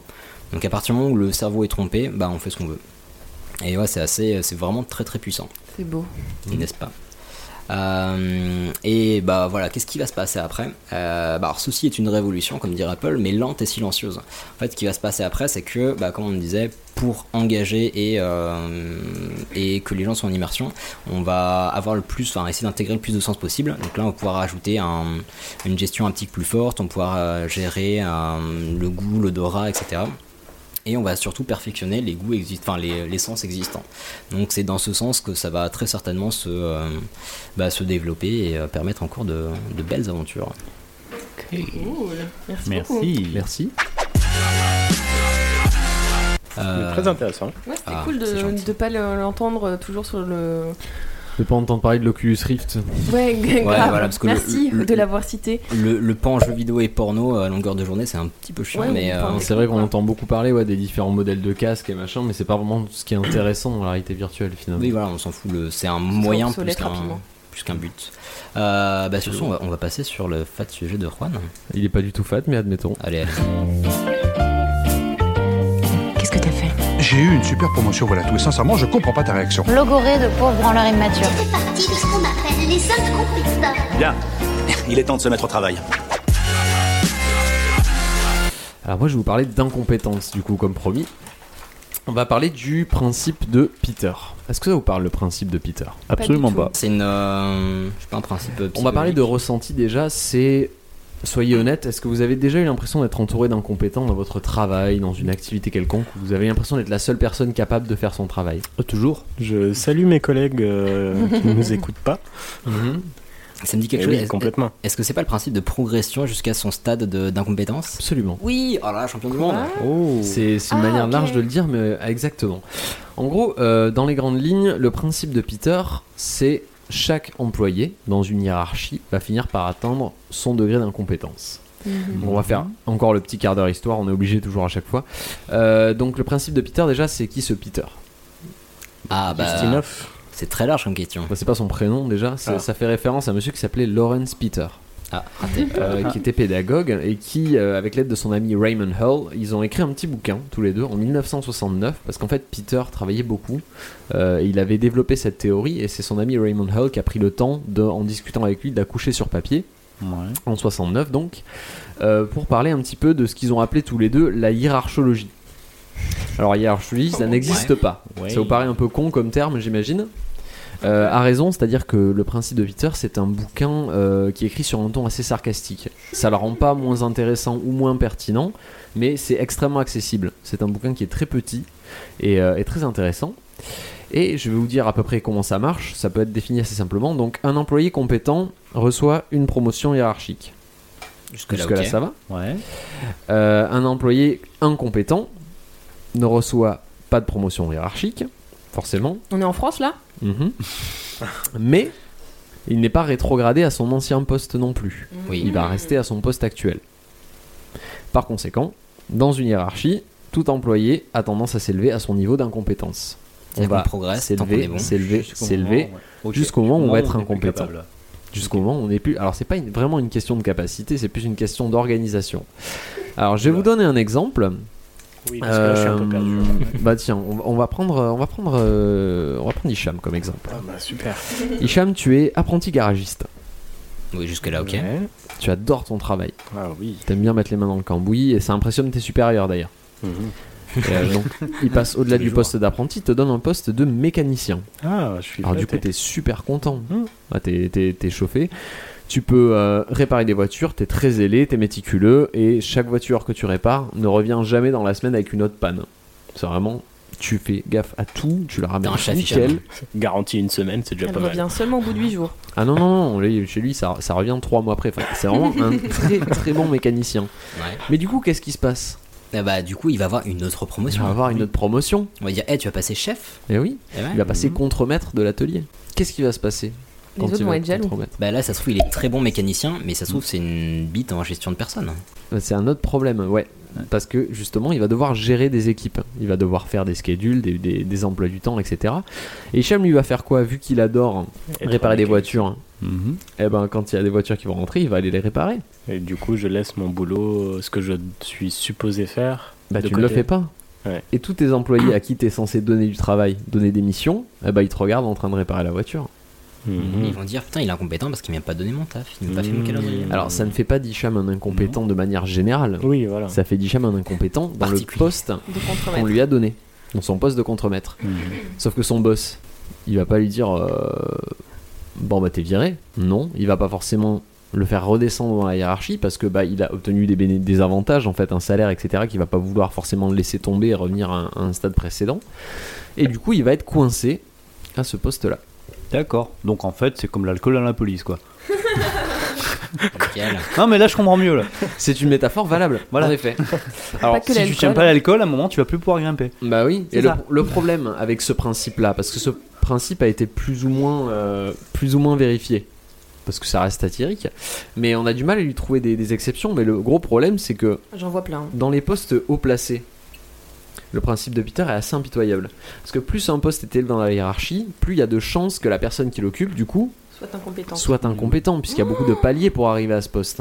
C'est un peu qui veut gagner des millions. Exactement, il y a assez peu de chances qu'après avoir gravi tous ces paliers, Tu sois toujours compétent. la personne n'ait pas atteint son niveau d'incompétence. Exactement, donc c'est assez impitoyable, mais surtout c'est un principe qui, au-delà de- du monde du travail, explique le dérèglement général de la société, pas que occidentale, en fait, de la société en général, puisque le travail est effectué par des personnes compétentes, qui n'ont donc pas encore atteint leur niveau de compétence, mais les décisions sont prises par des personnes qui ont atteint leur niveau d'incompétence.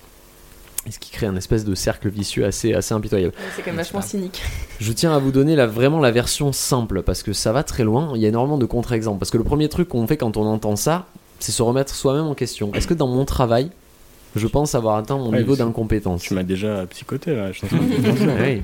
Et on va jamais vraiment reconnaître qu'on a atteint son niveau d'incompétence. Il y a des personnes qui le reconnaissent. Il y a des exemples à ce niveau-là. Il y a beaucoup de contre-exemples parce qu'on va chercher des justifications. Qu'est-ce qui ferait que moi, je n'ai pas atteint ce niveau? Alors c'est possible que vous n'ayez pas atteint votre niveau d'incompétence. Oui, Si vous êtes satisfait dans votre travail, si vous avez l'impression d'être utile, mais que vous n'avez pas encore atteint un palier supérieur auquel vous penseriez être utile, jusque-là tout va bien. D'où l'utilité du vocabulaire analogique pour masquer son niveau d'incompétence. Exactement. Mais c'est un exemple parmi, parmi tant d'autres. En fait, il y a vraiment des exemples très pertinents. Je vous invite à vous intéresser à la, à- au principe de Peter, parce que ce sont, en fait, toute la, tout le principe est basé sur des exemples concrets. Évidemment, les noms ont été remplacés, mais on va voir beaucoup, surtout de principes dans l'administration publique. Un peu moins dans le privé, surtout dans le public où il y a moins de, de notions de hiérarchie euh, sèche. Il y a moins de, de- enfin, si on fait mal son taf, on est viré et puis c'est tout quoi. Il n'y a pas ça dans le public. Donc c'est Ouais, c'est ce très très problématique euh, à ce niveau-là. Mm. Euh, je vais vous donner euh, des petits exemples d'exception au principe de Peter. Euh, ils ont tous des noms à la con, comme je vous dis, c'est écrit de manière satirique. Donc on va avoir par exemple la sublimation percutante. Ah, Oula. c'est beau. Ouais. Euh, ça consiste à muter un employé, donc pas forcément le plus méritant, euh, d'un poste improductif à un autre. Donc il sert à rien, Il on va l'envoyer à un autre quoi. poste où il sert à rien. Alors c'est pas la même chose la mise au Mhm. placard, on, on va en parler. Euh, mais en fait c'est surtout, le but est de remonter le moral des autres employés. C'est-à-dire que si un type comme X est promu, bah, nous aussi on a nos chances. Donc ça conserve la Ah. motivation des collaborateurs sans mettre en péril le reste. Donc la simulation permi- euh, percutante, pardon, ça permet aussi de maintenir en état la hiérarchie. Si regarde Michel, il devient chef et euh, du coup c'est bon, on peut y arriver nous aussi quoi. C'est ça. Et bien que l'intéressé donc soit incompétent, son employeur le licencie pas, et donc pas de crainte qu'il passe à la concurrence, puisqu'il peut ça, potentiellement savoir beaucoup de choses hein, s'il a déjà atteint un certain niveau dans la hiérarchie. Tu te butes sinon. Oui, mais ça c'est pas légal, donc on arrive à d'autres problèmes. Et en effet, tu as, as mentionné un cas intéressant, ce qu'on appelle l'arabesque latérale. L'arabesque latérale. Oula, qu'on regardez appelle aussi communément la, la mise au placard. tu veux nous parler de la mise au placard peut-être Euh, c'est quand tu fais une bourde et que du coup on te met à un poste que personne ne veut, ou en tout cas que toi tu ne voulais pas. Mhm. Euh, Alors pas forcément, parce qu'on peut te donner un poste qui n'existe pas, auquel Oui. on va donner un nom pompeux, sert à Tu rien. vas avoir aucune incidence mais en qui fait, sert à rien. pas gêner. Exactement, Mais dans du coup, lequel tu n'auras aucun impact. Je, je vois pas beaucoup de différence avec euh, le cas précédent, avec la sublimation euh, percutante. Là, c'est Non, parce peu. que là, tu sers à rien, en fait. C'est vraiment. Dans- dans les et on le sait, en quoi. c'est Du coup, les autres le savent. C'est bizarre parce que En tu fait, payes quelqu'un Ouais. alors Ouais. ça sert à rien. Mais des fois, ça vaut mieux de le payer que de Mm. perdre tout ce qui va le- filer aux ouais, Aux concurrents. concurrents. Ah. Mais pour répondre à ce que tu viens de demander, la, la différence c'est la perception externe en fait entre ces Ah. deux cas. Il y en a un qui va impacter la perception externe et l'autre non. D'accord. Euh, je suis conscient que c'est pas forcément euh, intéressant et facile à développer Non, comme sujet. Mais euh, je vous invite à vous y intéresser parce qu'en fait, c'est un des rares principes qui est actuel, alors qu'il a été écrit en 69 et qui est encore actuel aujourd'hui. On va parler un petit peu des personnes qui constatent leur propre incompétence. Par exemple, Hicham. C'est vrai, Hicham J'ai oublié euh, qu'on parlait de moi. On a plusieurs solutions pour toi euh, si tu as reconnu que tu étais incompétent. On va voir typiquement la spécialisation dans le détail. C'est-à-dire que ben, tu vas prendre un détail particulier de ton travail, par exemple, euh, quelle est la hauteur des, des caleportes des, des locaux de l'entreprise, et tu vas te concentrer là-dessus. Et ça va te donner un peu de valeur dans ton travail jusqu'à ce qu'on se rende compte que vraiment faut que tu dégages. Quoi. Ouais, j'ai une vie de merde, quoi. C'est possible. On va aussi avoir l'aberration totale, et j'adore le nom, c'est vraiment le nom que vous retrouverez dans le livre. C'est-à-dire cesser tout à fait de tenter d'accomplir son travail. C'est-à-dire Tu ne fais plus rien. Ah Tu lâches l'affaire. Mais en fait, moi, ça me fait vachement penser au. Alors, c'est horrible à dire, encore un sujet euh, bien joyeux, mais les tortures qui étaient bah, dans les camps. Et en fait, les mecs, plutôt que de juste les enfermer, on leur faisait casser des cailloux.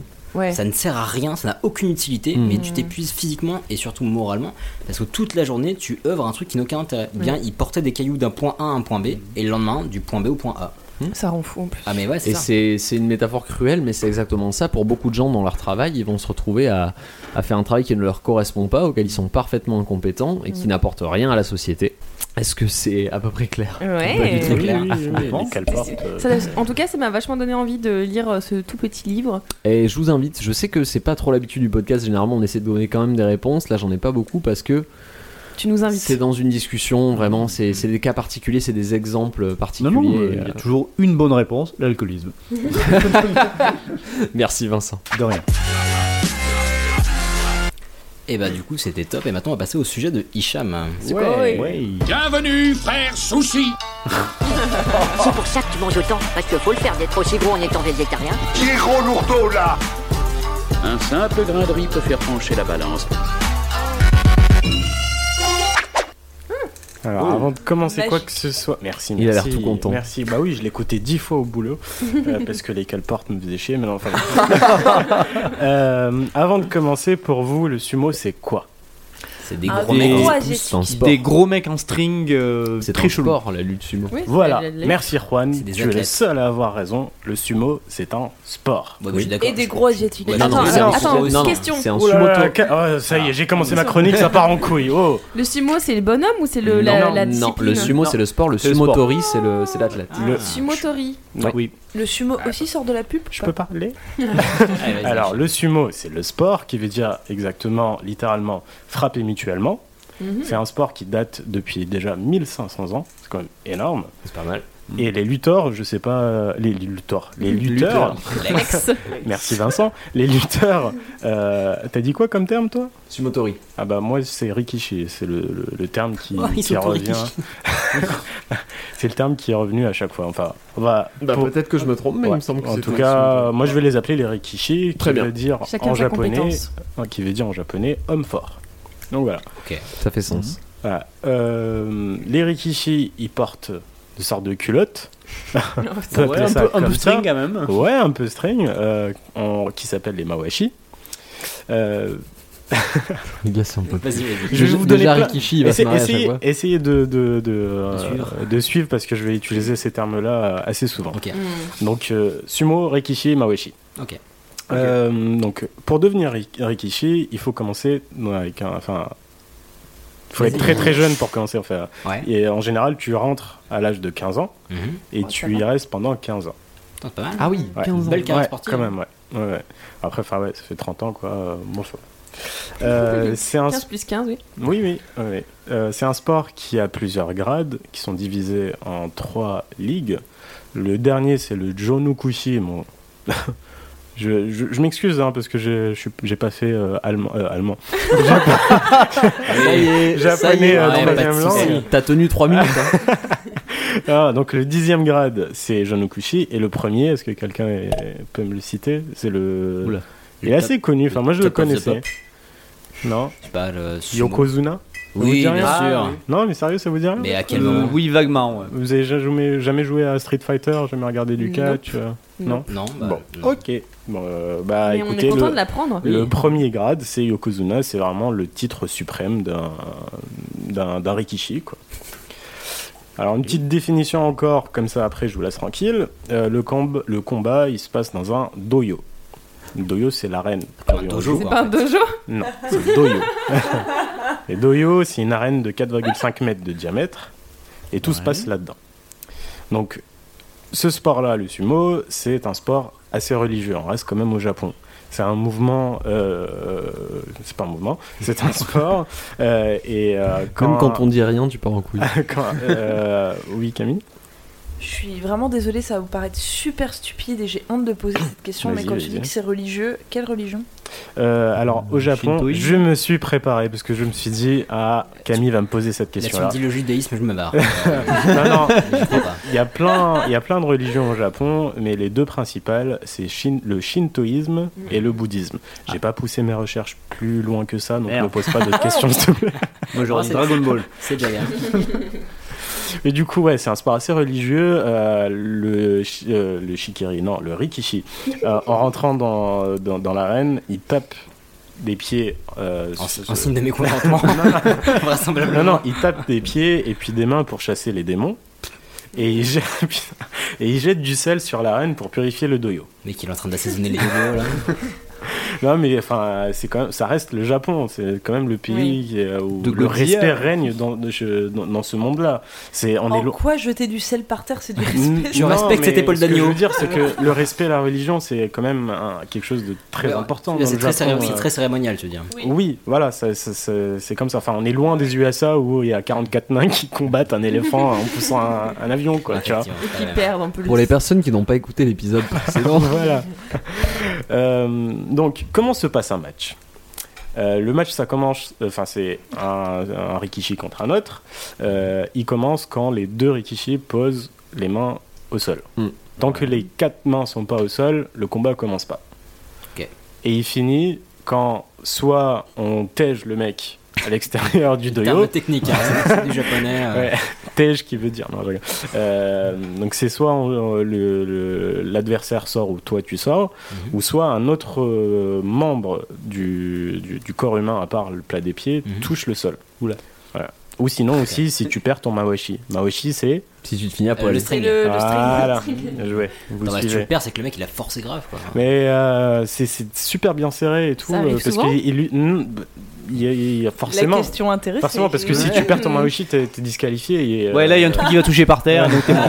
Est-ce que ça rentre dans une sirène? Surtout que t'es grave à poil quoi. Enfin, Oui, c'est ce que je dis, Oui, ça va bah, toucher par oui. terre et voilà. tu finis pas de battre à poil. tu- Ils sont, Cérémonialement, ils sont pas très loin du à poil. hein. Quand tu regardes des vidéos, euh, c'est un string lèche Ouais. quand même. hein. Je sais pas, je regarde pas beaucoup de vidéos de sumo.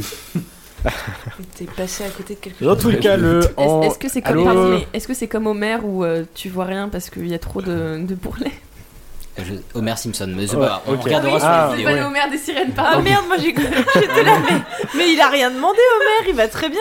Donc le combat est un combat assez court parce que bon 4,5 mètres de diamètre avec euh, deux gros euh, deux gros rikishi qui, qui se poussent, euh, bah, ça va vite quoi. Donc euh, ça dure vraiment moins d'une minute. Il y a eu quelques cas qui durent plus plus longtemps, mais en général c'est moins moins d'une minute. D'ailleurs, je me pose des questions sur Ouais. l'endurance cardio de, des sumo. en C'est fait. incroyable. Je vais y revenir tout à l'heure. D'accord. Euh, euh, maintenant, du coup, bah, je vais me penser un peu plus sur les, les Rikishi. Ils ont une vie ultra stricte. C'est probablement le sport le plus strict qu'il y a dans le monde du sport. Ouais, ils ont un régime alimentaire C'est incroyable, mais pas que euh, niveau euh, alimentaire. hein. Euh, déjà, 80 et le, le Rikishi passe 90% de son temps dans son Heya. Allez, vous pouvez faire la blague. Heya. Bon. Non, ça Euh, va. Les Heya, c'est une étable, c'est une sorte de dortoir. Une étape. Une C'est étable. des étables, oui, oui, ça s'appelle vraiment des étables. D'accord, pour moi, une étable, c'est là où il y a les moutons, les vaches, tout ça. Bah, les C'est chevaux, plutôt les les chevaux, ouais. On apprécie ton côté animalier, Camille, donc vas-y, continue. Non, non, et du coup, il y a- J'ai très marguerite ce les matin, c'était. euh, les EA, c'est des étables, mais les étables, en fait, c'est des sortes de dortoirs où euh, tout le monde passe. Enfin, c'est- il y a, c'est- ils passent leur vie là-dedans. Euh, et tu en sors que si tu es marié ou euh, si euh, tu, tu prends ta retraite, tout simplement. Et donc, dans chaque écurie, il y a en moyenne 15 rikishi. Et ça fonctionne par hiérarchie. Donc, on est loin aussi de ton hiérarchologie, euh, je sais pas comment tu Oui, oui. Là, c'est une vraie hiérarchie. ouais. Ouais, c'est vraiment des vraies hiérarchies. et C'est euh, les 10 grades dont je vous ai parlé tout à l'heure. Donc, euh, de, je sais- j'ai oublié les noms euh, du, Jugo, du Jonokuchi au Yokozuna. et ça fonctionne aussi en fonction de l'âge. Mais En tout cas, les 4 premiers grades, ils prennent ultra cher. Mais vraiment, c'est quand tu rentres dans, dans le monde du, du, du sushi. quand tu rentres dans le monde Ah, du, du rikishi. non, non. Je me disais, ça va pas du tout, Hicham. Franchement, tout se passe bien pour l'instant. D'y arriver Est-ce que l'huissier Ouais, note ouais. qu'on n'a rien dit Vas-y, vas-y, continue. On va. Du coup, ouais, les quatre premiers grades, ils prennent super cher. Ils dorment, ils dorment tous dans la même pièce. Ils se lèvent en premier, ils font le ménage, ils font à manger et mangent en dernier. T'es un Cosette quoi. Non mais euh, Ouais, plutôt Enfer. mais. Oh non ils mangent en dernier et puis aussi ils se lavent en dernier après les entraînements. Et en plus de ça, si juste ça c'était pas horrible, parce qu'en 15 ans, enfin, c'est énorme. euh, ça, euh, dans, dans le monde du sumo, tu tu t'y attends en fait quand tu veux entrer dans le monde du sumo, tu sais que tu vas te faire bisuter, que même parfois tu vas te faire punir physiquement Ah. pour te rendre plus fort. Ouais, bah oui, tu viens dire attends. Ouais. Le, donc au début, le but d'un rikishi, euh, c'est un peu comme la pub, c'est de manger. Elle me suit partout cette pub. Ça c'est euh, voilà, vraiment que de bouffer Euh, parce qu'il n'y a pas de limite de poids dans ce sport-là. Donc tu peux peser 60 kilos et combattre un mec de 260 kilos. Et ça s'est même arrivé en 91. euh, J'allais dire, enfin. Moi je connais le nom, mais parce que je suis cultivé. Euh, donc en 91, il y a eu Akebono contre Mainumi. Oui, oui, bien sûr. Bah oui, évidemment. Ake- non mais franchement, deux Akebono, noms je pense que si de vous voyez son image, enfin si vous voyez à quoi il ressemble, Bah, il y a Bon- moyen que vous. Je vois Bono, mais Akebono. C'est pareil. En fait, Akebono, il fait 2 mètres de haut Oh. et il pèse 250 kilos. Mainumi, Attends, il pèse 5 fois moi quasiment. quasiment 5 fois moi. j'ai fait une comparaison avec toi tout à l'heure, t'inquiète pas. Tu... T'inquiète pas, tu vas prendre cher, ça arrive. du coup, 2 mètres de haut pour 250 kilos, il a combattu Mainumi qui faisait 1m71 et qui pesait que, enfin, entre guillemets, que 140 kilos. Donc il y a une différence de 120. 110 kilos. Mais juste, on peut s'arrêter sur les 250. Je viens de capter le mec, il fait 250 250 Mais kilos. c'est c'est Il même passe pas. son temps à morbide. bouffer. Attends, il fait Il mètres, passe son temps à bouffer. C'est pas de l'obésité morbide. Mais, Ça dépend s'il a du muscle ou pas. Mais bon. mais en fait, on a l'impression qu'il soit obèse. Ouais. Bon, à part pour Akebono. Je sais pas Mais, si c'est euh, qu'une impression. Mais non, parce que là, en moyenne, un, un, un soumi, il faut un soumi. Et qu'est-ce que j'ai avec soumi, sushi et tout? Un rikishi, un rikishi a en moyenne 20% de graisse corporelle. C'est pas, C'est pas énorme. énorme. hein. L'obésité, elle est à 25%, et la limite, euh, enfin, euh, 20% en fait, c'est la limite entre euh, gros et en bonne santé. Mmh. C'est pas mal en Tu- fait. Tu t'es un peu, enfin, je, je sais pas, mais tu t'es un petit peu renseigné sur la- la- l'espérance de vie dans sumo Oui, ce sera ma conclusion. Ah ok, cool. non, mais parce que ça Ils m'intéresse. sont tous morts. Ouais, je- Ouais. Bah non, mais J'attendais. ils vont forcément tous mourir. Enfin, Oui, comme Ouais, toi, mais je me demandais s'ils pouvaient euh, souffrir en fait des mêmes euh, maladies que des personnes euh, atteintes d'obésité, quoi, cardiovasculaire, Eh oui, ça, en quoi. fait, ils finissent, ils finissent comme ça. Ah. Euh, On y tous, reviendra, mais du ouais. Euh, D'ailleurs, en fait, les, les rikishi n'ont pas toujours été gros. Ça, c'est assez récent que. ouais. que ouais, ouais. Et d'ailleurs, il y a un, un tchèque qui s'appelle Pavel Bojar. Dans, au Japon, on l'appelle Takanoyama Shuntaro. Euh, C'est facile. et il a un petit surnom qui s'appelle Skinny Sumo. Parce qu'il mesure 1m87 et il a que, entre guillemets, encore une fois, que 98 kilos. Ah bah oui. Ouais, skinny, skinny, skinny. mec, c'est un rugbyman déjà quoi. Du coup, euh, Juan, tu me parlais tout à l'heure du, du, du sport, euh, enfin du, du physique euh, de, de ces personnes-là. Euh, ça reste quand même un sport de contact. Ils ont fait un test avec le, le Yokozuna de, de- en 2009, qui s'appelle Akuo Shuo. Euh, quand il fonce sur son opposant, euh, tu as une force, une- un impact de- d'une force de 608 kilos. T'imagines si c'est quoi Et, et Bah justement, c'est là. Tu, pèses quoi. combien, toi, Ilias Euh, 50, c'est bien, c'est pas un du c'est 55 kilos. Voilà, et ben écoute, Ah, pour pour une les per- auditeurs, je ne fais pas 1m20. hein. je, sais pas- je suis pas un nain obèse en ce cas. Bah, ça tombe bien parce que un physicien a fait cette comparaison d'une force de 608 kg bah il te pèterait en deux Pour- 12 fois. pour Un une personne de podcasteur 60 moyen. kg, donc un tout petit peu plus gros que toi, c'est l'équivalent de sauter du troisième étage. Ah shit, putain. Et Non, ça, c'est dans moi, je un vois- sport quoi. Moi, je vois un mec qui me saute, enfin, qui me fonce dessus comme ça, je me mets au sol, les mains sur la tête, enfin, je, je bouge pas. Tu Euh, meurs quand même. Ouais, bah, Je pense que étage, le, le Shoryuken est ta seule, euh, ta seule échappatoire. Voilà, ou le sel dans les yeux.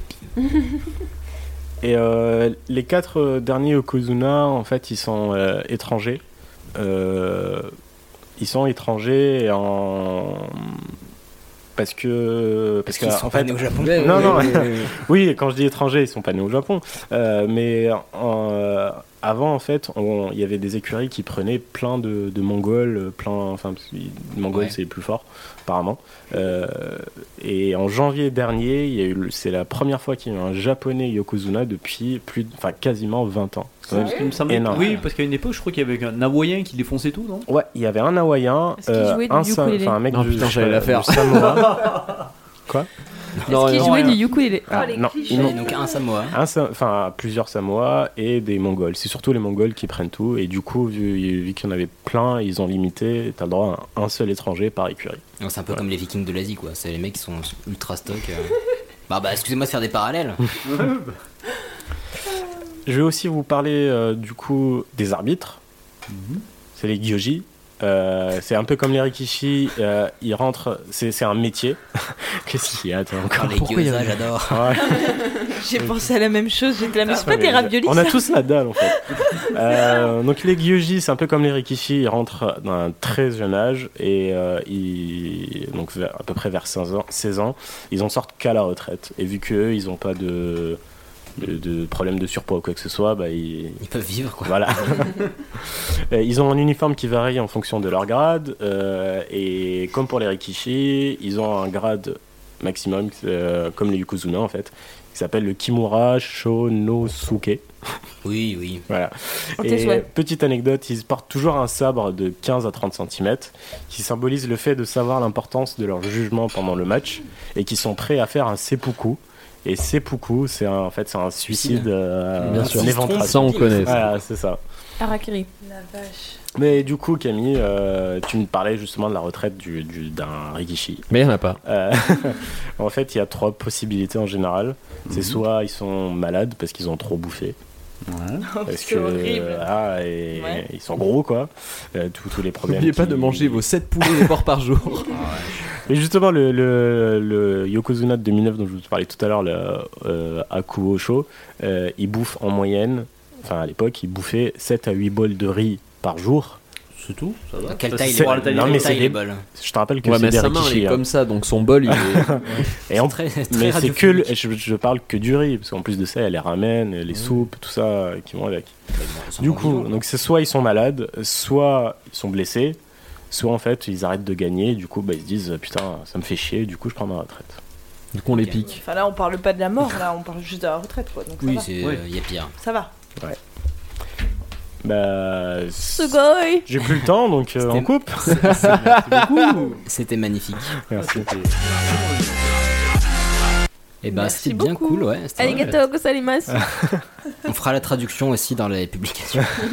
Euh, bah, du coup, ça a sonné la fin de cet épisode. C'est Bah, très on- sympathique. on s'en ça. approche, on est carrément. Déjà- Ça nous a fait un plaisir de- d'accueillir Vincent. Ah bah, Ah c'est un oui. plaisir très très Petits partagé. Petits hein. applaudissements discrets avec les doigts. Oh Euh, Vincent qui nous a honnêtement sacré. Non, ce que j'aime bien, c'est ça, c'est c'est une rencontre de fans euh, croisés, quoi. Moi, je suis fan de ce que vous Absolument. faites et Oh. apparemment, On est fan de temps, on va. assez Fan de fan ton de ce que je Ah fais, oui, donc on c'est. est plus que fan de ton Carrément. vraiment. Bah, Oui. merci, ça fait Du coup, de toi. plaisir. C'est- C'est le début d'une Bah, c'est longue amitié. Voilà. Et du coup, on le fait découvrir, on le partage. Non, il est vraiment bon. On vous conseille Ah euh, oui. de le trouver. On essaie de vous passer des, euh, bah, des endroits où Toutes le les trouver, que ce soit à Paris ou ailleurs. Et puis, euh, bah, en tout cas, c'était un plaisir. Euh, bah, encore une fois, cette semaine, enfin ces deux dernières semaines, on a reçu plein de messages bien sympathiques.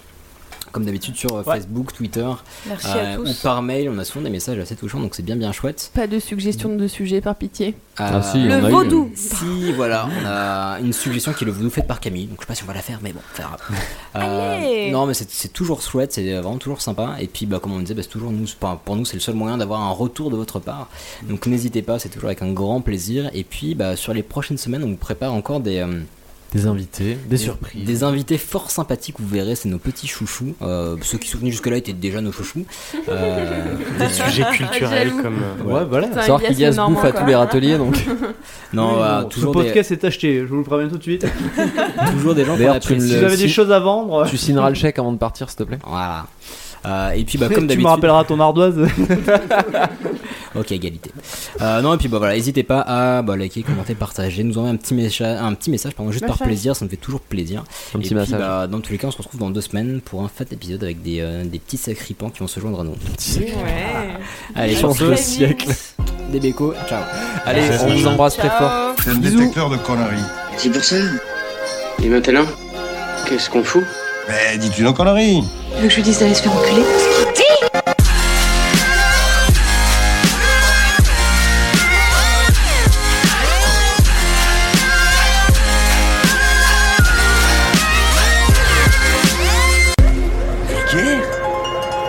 ça vulgaire Oui, je trouve ça vulgaire.